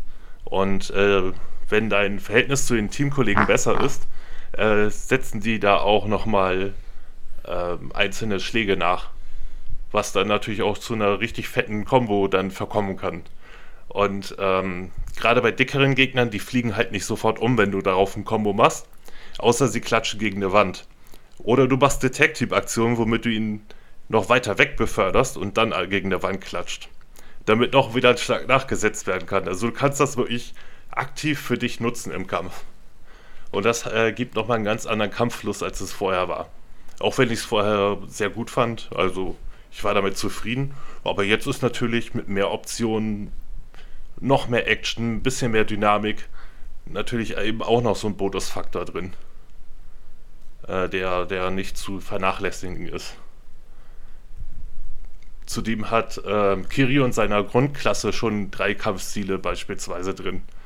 Ne, ähm, den, den Greifer-Stil, den schnellen Stil und den Drachenstil halt. Und ähm, kannst damit auch noch mal ein bisschen rum experimentieren. Ähm, dazu gibt es natürlich auch noch neue Jobs, die, äh, die dieses Mal durch ähm, äh, eine, eine Freizeitagentur entstehen weil ihnen die Inspiration während einer Freizeitaktivität kommt. Und diese Videos sind sowas von beknackt, das ist einfach nur, das ist pures Comedy Gold. Also, äh, da bleibt wirklich kein Auge trocken. Und ja, äh, ja, die, die einzigen beiden Sachen, die man dem Spiel tatsächlich vorwerfen kann, ist, dass man ähm, gerade am Anfang mal leicht in der falschen Straße landen kann, mhm. weil man was abkürzen will und die Gegner vielleicht ein bisschen sehr hoch sind. Man sieht es vorher, aber ja, ne? Und ähm, ja, die, die, es gibt zwei Dungeons diesmal, die randommäßig aufgebaut sind, mit jeweils 40 Stockwerken. Ähm, die sind nicht allzu spannend. Aber gut, die sind halt eben auch nur zum Grind da. Und äh, letzten Endes dann äh, am Ende von den beiden wartet natürlich ein dicker Boss. Ähm, ich sag mal, bei, bei einem werdet ihr selber drauf kommen, wenn ihr davor steht, wer wahrscheinlich der Boss von diesem Dungeon sein wird. es ist so ein. Es ist nur so ein Gefühl, was die Klamotten der Figur angeht. Ähm, aber dazu. Ähm, ja, ähm, ich habe letzten Endes nicht die Version geholt, also die, die Standardversion geholt. Ich hatte nicht das Gefühl, dass mir zwingend was fehlt. Ähm, ja, in der größeren Version kriegt man noch New Game Plus. Ich finde scheiße, dass sie New Game Plus zum extra Bezahlen gemacht haben. Mhm. Aber ich habe jetzt insgesamt 102 Stunden mit diesem Spiel verbracht. Und ich bin nicht groß daran interessiert, jetzt nochmal New Game Plus Durchgang da zu starten.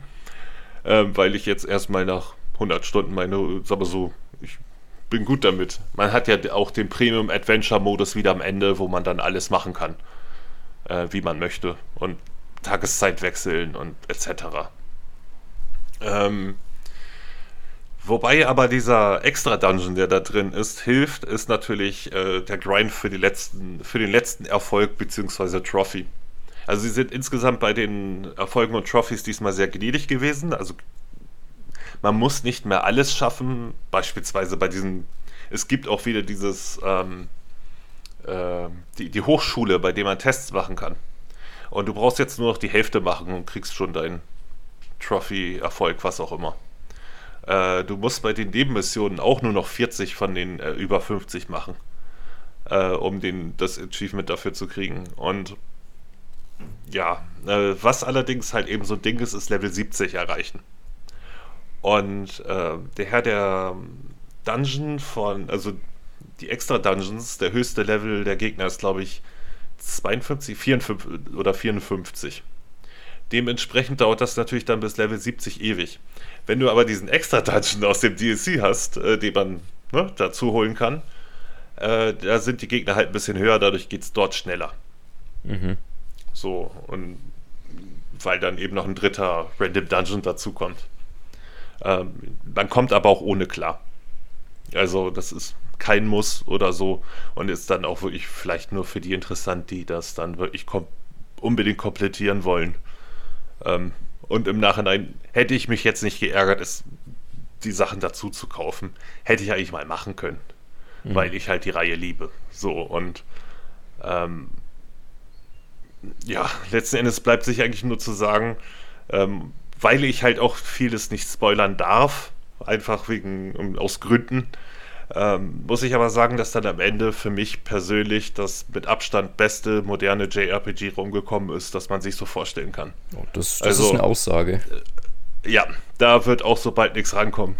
Cool. Also, äh, da mache ich. Ich meine, wer den Vorgänger gespielt hat, weiß ja ungefähr, was er bekommt. Mhm. Das alles halt eben noch mehr, mehr noch mehr Polishing. Ähm, se selbst die ganzen Mini-Aktivitäten sind alle sehr, sehr geil. Ähm, oder zumindest gut genug, dass sie Spaß machen. Also ich, ich freue mich auf jeden Fall wow. riesig drauf. Das hat sich jetzt ja schon alles sehr positiv angehört. Ich äh, habe vorher aber noch ähm, The Man Who Erased His Name vor mir. Mhm. Und äh, dann oh, so, werde ich mich. So ein äh, geiles Ende. Dann werde ich mich äh, Infinite Wealth widmen, wenn ich denn dann irgendwann mal Zeit dafür finde oh, zum Man Who Raised His Name kann man alles Mögliche vorwerfen, aber ich kenne niemanden, der nicht am Ende Pippi in den Augen oh, hatte. Also, okay. Ich weiß nicht, wie viele der Vorgänger hast du gespielt? Hm, ich habe alle gespielt, bis auf ähm, The oh. Man Who Erased His Name. Du wirst Pippi in den Augen okay, haben. Okay, ich bin gespannt. Und dann musst du dir vorstellen, Infinite Wealth macht dann nochmal ähm, in der anderen Richtung bringt das Ganze Full Circle sozusagen. Mhm. Ähm, und dass man dann auch irgendwie so, so ein Payoff dafür hat, wenn man alle Teile gespielt mhm. hat. Weil Charaktere noch auftauchen und Verbindungen und so weiter. Das ist, es ist so gut. Es ist so verdammt gut geschrieben. Und dann, dann freue ich mich äh, drauf. Ja, die solltest du definitiv. Ich habe mich vorhin schon äh, über den äh, gestern noch ein bisschen über den Keimann lustig gemacht, der sich jetzt äh, Final Fantasy VII ähm, Rebirth erst geholt hat und um danach dann irgendwann Infinite Wealth zu holen. Aha. Und ich hatte jetzt die Rebirth-Demo angespielt und oh, Entschuldigung, Phil, schon mal so im Voraus, aber ähm, da konnte ich jetzt zum jetzigen Zeitpunkt noch nicht die Open World besuchen. Mhm. Und das, was ich gesehen habe, war jetzt, ähm, ja, ähm, es sah schick aus. So, es ist auch toll präsentiert, aber das, ähm, man merkt so ein bisschen bei der Demo schon, ähm, die haben eine Welt erschaffen, die einigermaßen schick aussieht. Ja, die Optik hat ihre Macken und so, das wird momentan auch im Internet sehr zerfetzt, fand ich ein bisschen übertrieben. Ähm, aber man hat dann eben gesehen, was passiert, wenn man äh, eine Spielwelt nicht nach dem Gameplay aufbaut, sondern erst eine Spielwelt schafft und dann eine Figur reinsetzt, die damit klarkommen muss. Mhm, mh. und, und Rebirth ist das Paradebeispiel für mich dafür. Also ähm, einfach was die, die Kontrolle, Steuerung über die Figur geht, wie sie auf äußere Umstände reagiert, ist da irgendwie sehr, sehr merkwürdig. Okay. Also es ist nichts, was einem das Spiel komplett kaputt macht oder so. Aber ich hatte kurz vorher mal Star Ocean 6 angespielt, welches auch sehr, sehr schnell ist. Mhm. Und ähm, das ist.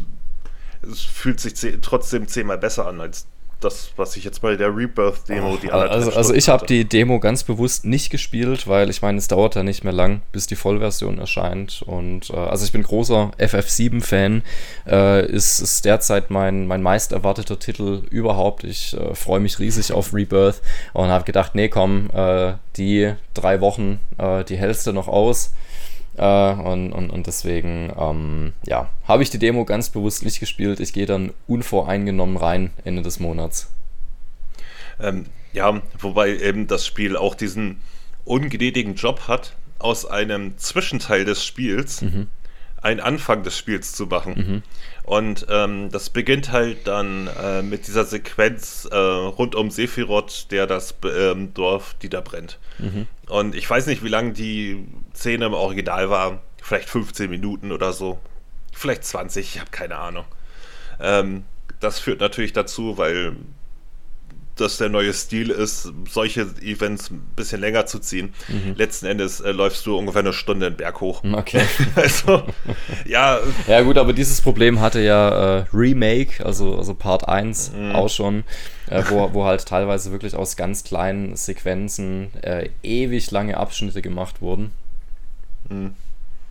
Ähm, aber ich, ich muss sagen, dass mir bei dem jetzt auf Anhieb äh, deutlich mehr äh, die Sprungtaste fehlte. Mhm. Einfach um das Gefühl über die Figur, mhm. die Kontrolle über die Figur zu haben, ähm, fehlte mir total. Weil du halt auch ein bisschen mehr Steigerung hast und hier und da und ähm, während äh, das, das Remake ja noch sehr flach war. Mhm. Ne? Ähm, ja. Aber gut. Ähm, der Hecht das Remake nicht gerade mochte, ähm, sage ich jetzt auch nicht mehr weiter was zu Rebirth, außer irgendwie fühlte sich das alles sehr merkwürdig an und irgendwie sollte das anders sein. Ähm, das heißt nicht, dass das Spiel dadurch jetzt unbedingt schlecht wird oder so, aber ähm, ja. Ähm, ich werde mich trotzdem über jeden lustig machen, der sich das vor Infinite Wealth holt. So.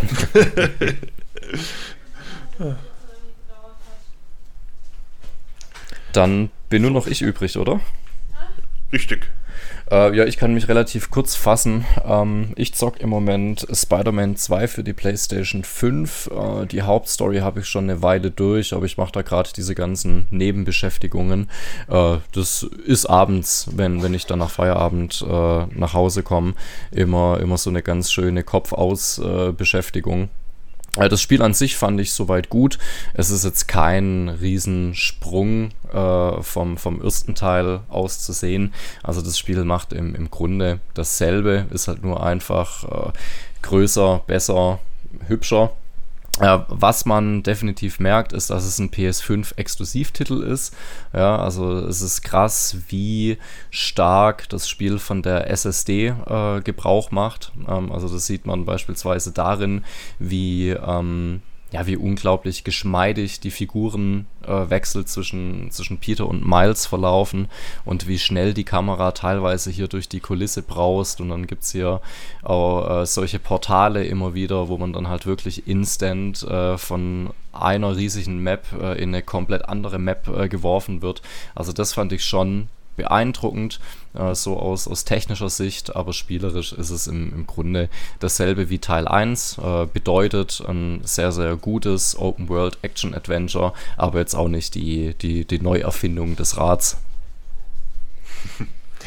Ja, es ist auch so ein bisschen der Grund, warum ich es mir jetzt nicht äh, gleich geholt hatte. Mhm. Ich mochte den Vorgänger zwar gerne, aber ich habe meine PlayStation 5 ja erst eben vor drei Jahren bekommen.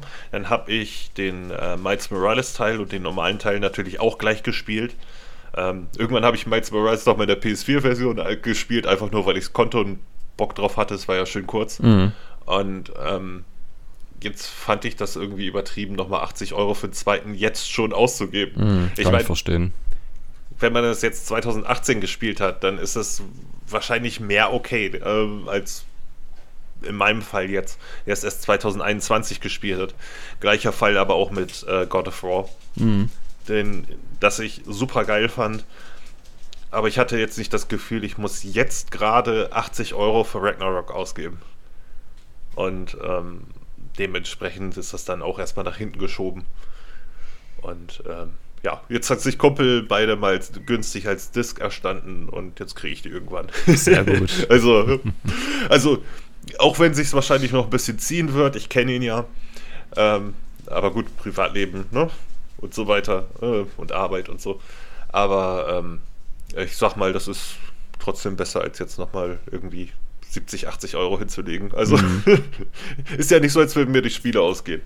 Ähm, ja, aber was mich ein bisschen irritiert hat, ich meine, ich habe um Spider-Man 2 jetzt ja recht viel mitbekommen, was so Nebenmissionen angeht, wie mit dem Taubenmädchen mhm. irgendwelche Sachen ansprühen und so. Ähm, ist das dann im Endeffekt gefühlt im Spiel wirklich so schlimm, wie sich das anhört? Oder ähm, ich ich würde schon sagen, ja. Also es gibt auch Nebenaufgaben, wo ein bisschen Story mit dabei ist und, und Inszenierung und Abwechslung.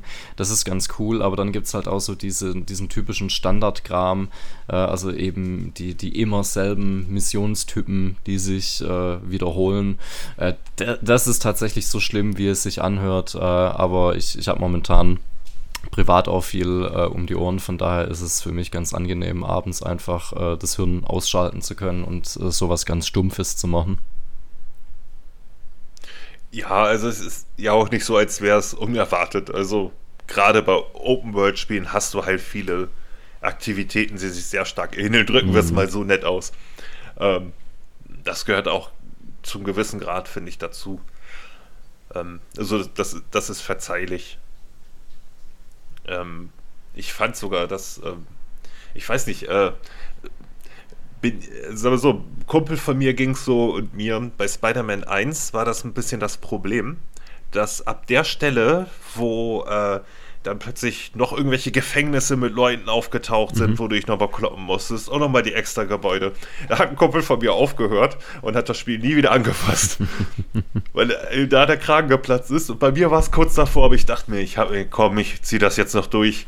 Meine erste Platin-Trophäe auf der Playstation. Weißt du, so. Und, ähm, ist das, wie, wie ist das beim zweiten gehandelt? Ist das ein bisschen smoother oder ähm, weil das wirkte ja mhm. wirklich so richtig rangetackert, wo es dann irgendwie zu viel des Guten war. Äh, also ich, ich würde sagen, es ist schon ein bisschen besser gemacht, aber, aber teilweise äh, wirkt es immer noch so ein bisschen wild äh, zusammengeschustert.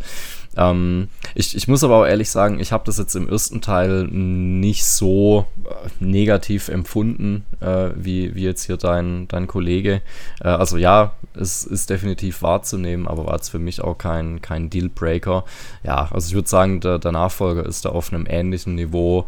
Äh, ja, vielleicht ein bisschen, ein bisschen durchdachter und polierter noch. Ja, das, das klingt ja schon mal gut. Also ich freue mich auch drauf, es endlich dann irgendwann zu spielen. Ähm, ja, aber wie gesagt, bei mir war irgendwie diese Dringlichkeit nicht vorhanden, weil mhm. die Erfahrung einfach noch zu frisch ist für den Nachfolger. Es ist halt, was es ist. Pfirsich, lebst du noch? Ja, ich höre euch die ganze Zeit zu. Ich bin auch noch da. ich dachte mir so. Ich wusste jetzt nur nicht, was ich so dazu sagen sollte, weil ihr gerade im Redefluss gewesen seid, weil äh, Like a Dragon habe ich nicht gespielt. Ich habe auch noch keinen Yakuza-Teil gespielt. Ja, äh, es wird Zeit. Ich weiß, ich weiß. Und umso mehr ich davon sehe und umso mehr ich davon höre, habe ich auch darauf Lust. Ich muss wirklich nochmal den, den äh, Hintern hochkriegen und damit anfangen. Und ähm, die FF7 Rebirth Demo. Ähm, ich habe ja keine PS5, deswegen habe ich die noch nicht gezockt, aber ich hatte mir auf auf YouTube hatte ich mir die komplett angesehen und ich muss sagen, das, das was ich gesehen habe, war schon ziemlich viel Liebe zum ähm, zum vorherigen, also zum Urteil so. Ne? Also ähm, ich habe ja, ich weiß nicht, ähm, es gibt ja derzeit nur den Bereich ähm, mit der Vergangenheit von Cloud und so. Ähm, obwohl mhm. die Leute, die FF7 und Crisis Core gespielt haben, ne, das ist ja nicht Cloud, das ist ja eigentlich Zack, ne? Ähm, den man da spielt eigentlich, aber okay, gut. Ähm, Spoiler. ne, Quatsch, das, ne, Quatsch, komm. Die Spiele ne, haben jetzt schon so viele Jahre drauf. So der Spoiler ist es jetzt auch nicht. Und ähm, Marvel Spider-Man 2, wie gesagt, dank fehlender PS5 habe ich es auch noch nicht gespielt, aber ich mochte den ersten Teil sehr. Da hat mich auch nichts gestört, außer die immer gleichen Nebenaufgaben wie Leute verhauen. Also, aber sonst ähm, hatte ich Spaß an dem Spiel. Und ich, und ich werde auch Spaß am zweiten haben. Und ja, Lust habe ich auch drauf, weil ich einfach Spider-Man mag. So. Yep. nee, ja, umsonst habe ich ein paar Comics zu Hause. Deswegen. Ja, dann sind wir durch, oder? Ja, ja also ich würde sagen, sagen, die Walking Dead Teile bespreche ich dann in der, in der nächsten Folge. Da habe ich auch was zu quatschen, weil ich nicht weiß, wie lange ich jetzt noch für Wolong brauche. Obwohl ich gestern eigentlich ziemlich zügig durchkam. Also so schwer ist es nicht, das, das, das Spiel. Ich weiß ab und ja. zu nicht, was ähm, abgeht. Ich drücke einfach Tasten, überlebe irgendwas und äh, habe den Kampf dann gewonnen. Ja, aber äh. meistens weiß man ja, wo lang in wo long, ne? Also genau. daher geht's eigentlich. oh, boah, war das schlecht. Ähm, nee, ähm, also, ähm, Domme, danke, dass du Zeit gehabt hattest und auch Lust gehabt hattest, bei so einem kleinen Podcast dabei zu sein. Das freut ja, mich super gern. Sehr. Ich, äh, ich, bin, ich bin immer gern beim Fachsimpeln dabei. Und ja, ja, also war auf jeden Fall super. Und Gerne wieder. Ja, ja also, ich, gesagt, ich folge eurer Einladung. Von mir aus auch, auf jeden Fall. Von mir aus auch. Äh, wir sind auch gerne offen dafür, wenn du mal über einen, über einen News, über einen Game einfach mal quatschen willst, dann kannst du auch gerne einen Beitrag für uns aufnehmen. Den schneiden wir rein, das ist kein mhm. Problem. Ähm, wie gesagt, wir haben ja ähm, mit dem YouTuber, der heißt auf YouTube Kaiman, mit dem haben wir auch schon echt viele Folgen aufgenommen. Wenn du auf Rollenspiele stehst, kann ich dir seinen Kanal empfehlen. Also er macht ähm, Retrospektiven zu PlayStation 1 und PlayStation 2 Rollenspielen gerade sehr, sehr häufig. Vor allem zu JRPGs, wenn du darauf stehst, so, dann ähm, macht das echt Spaß dazu zu schauen. Und mit dem haben wir auch schon auf das aufgenommen. Und ähm, okay. ja, die Katze dreht hier gerade durch. Mhm. Ja, mein, mein Kater ist gerade auch vor mir. Also falls ihr es schnurren und, hört. Nee, noch nicht.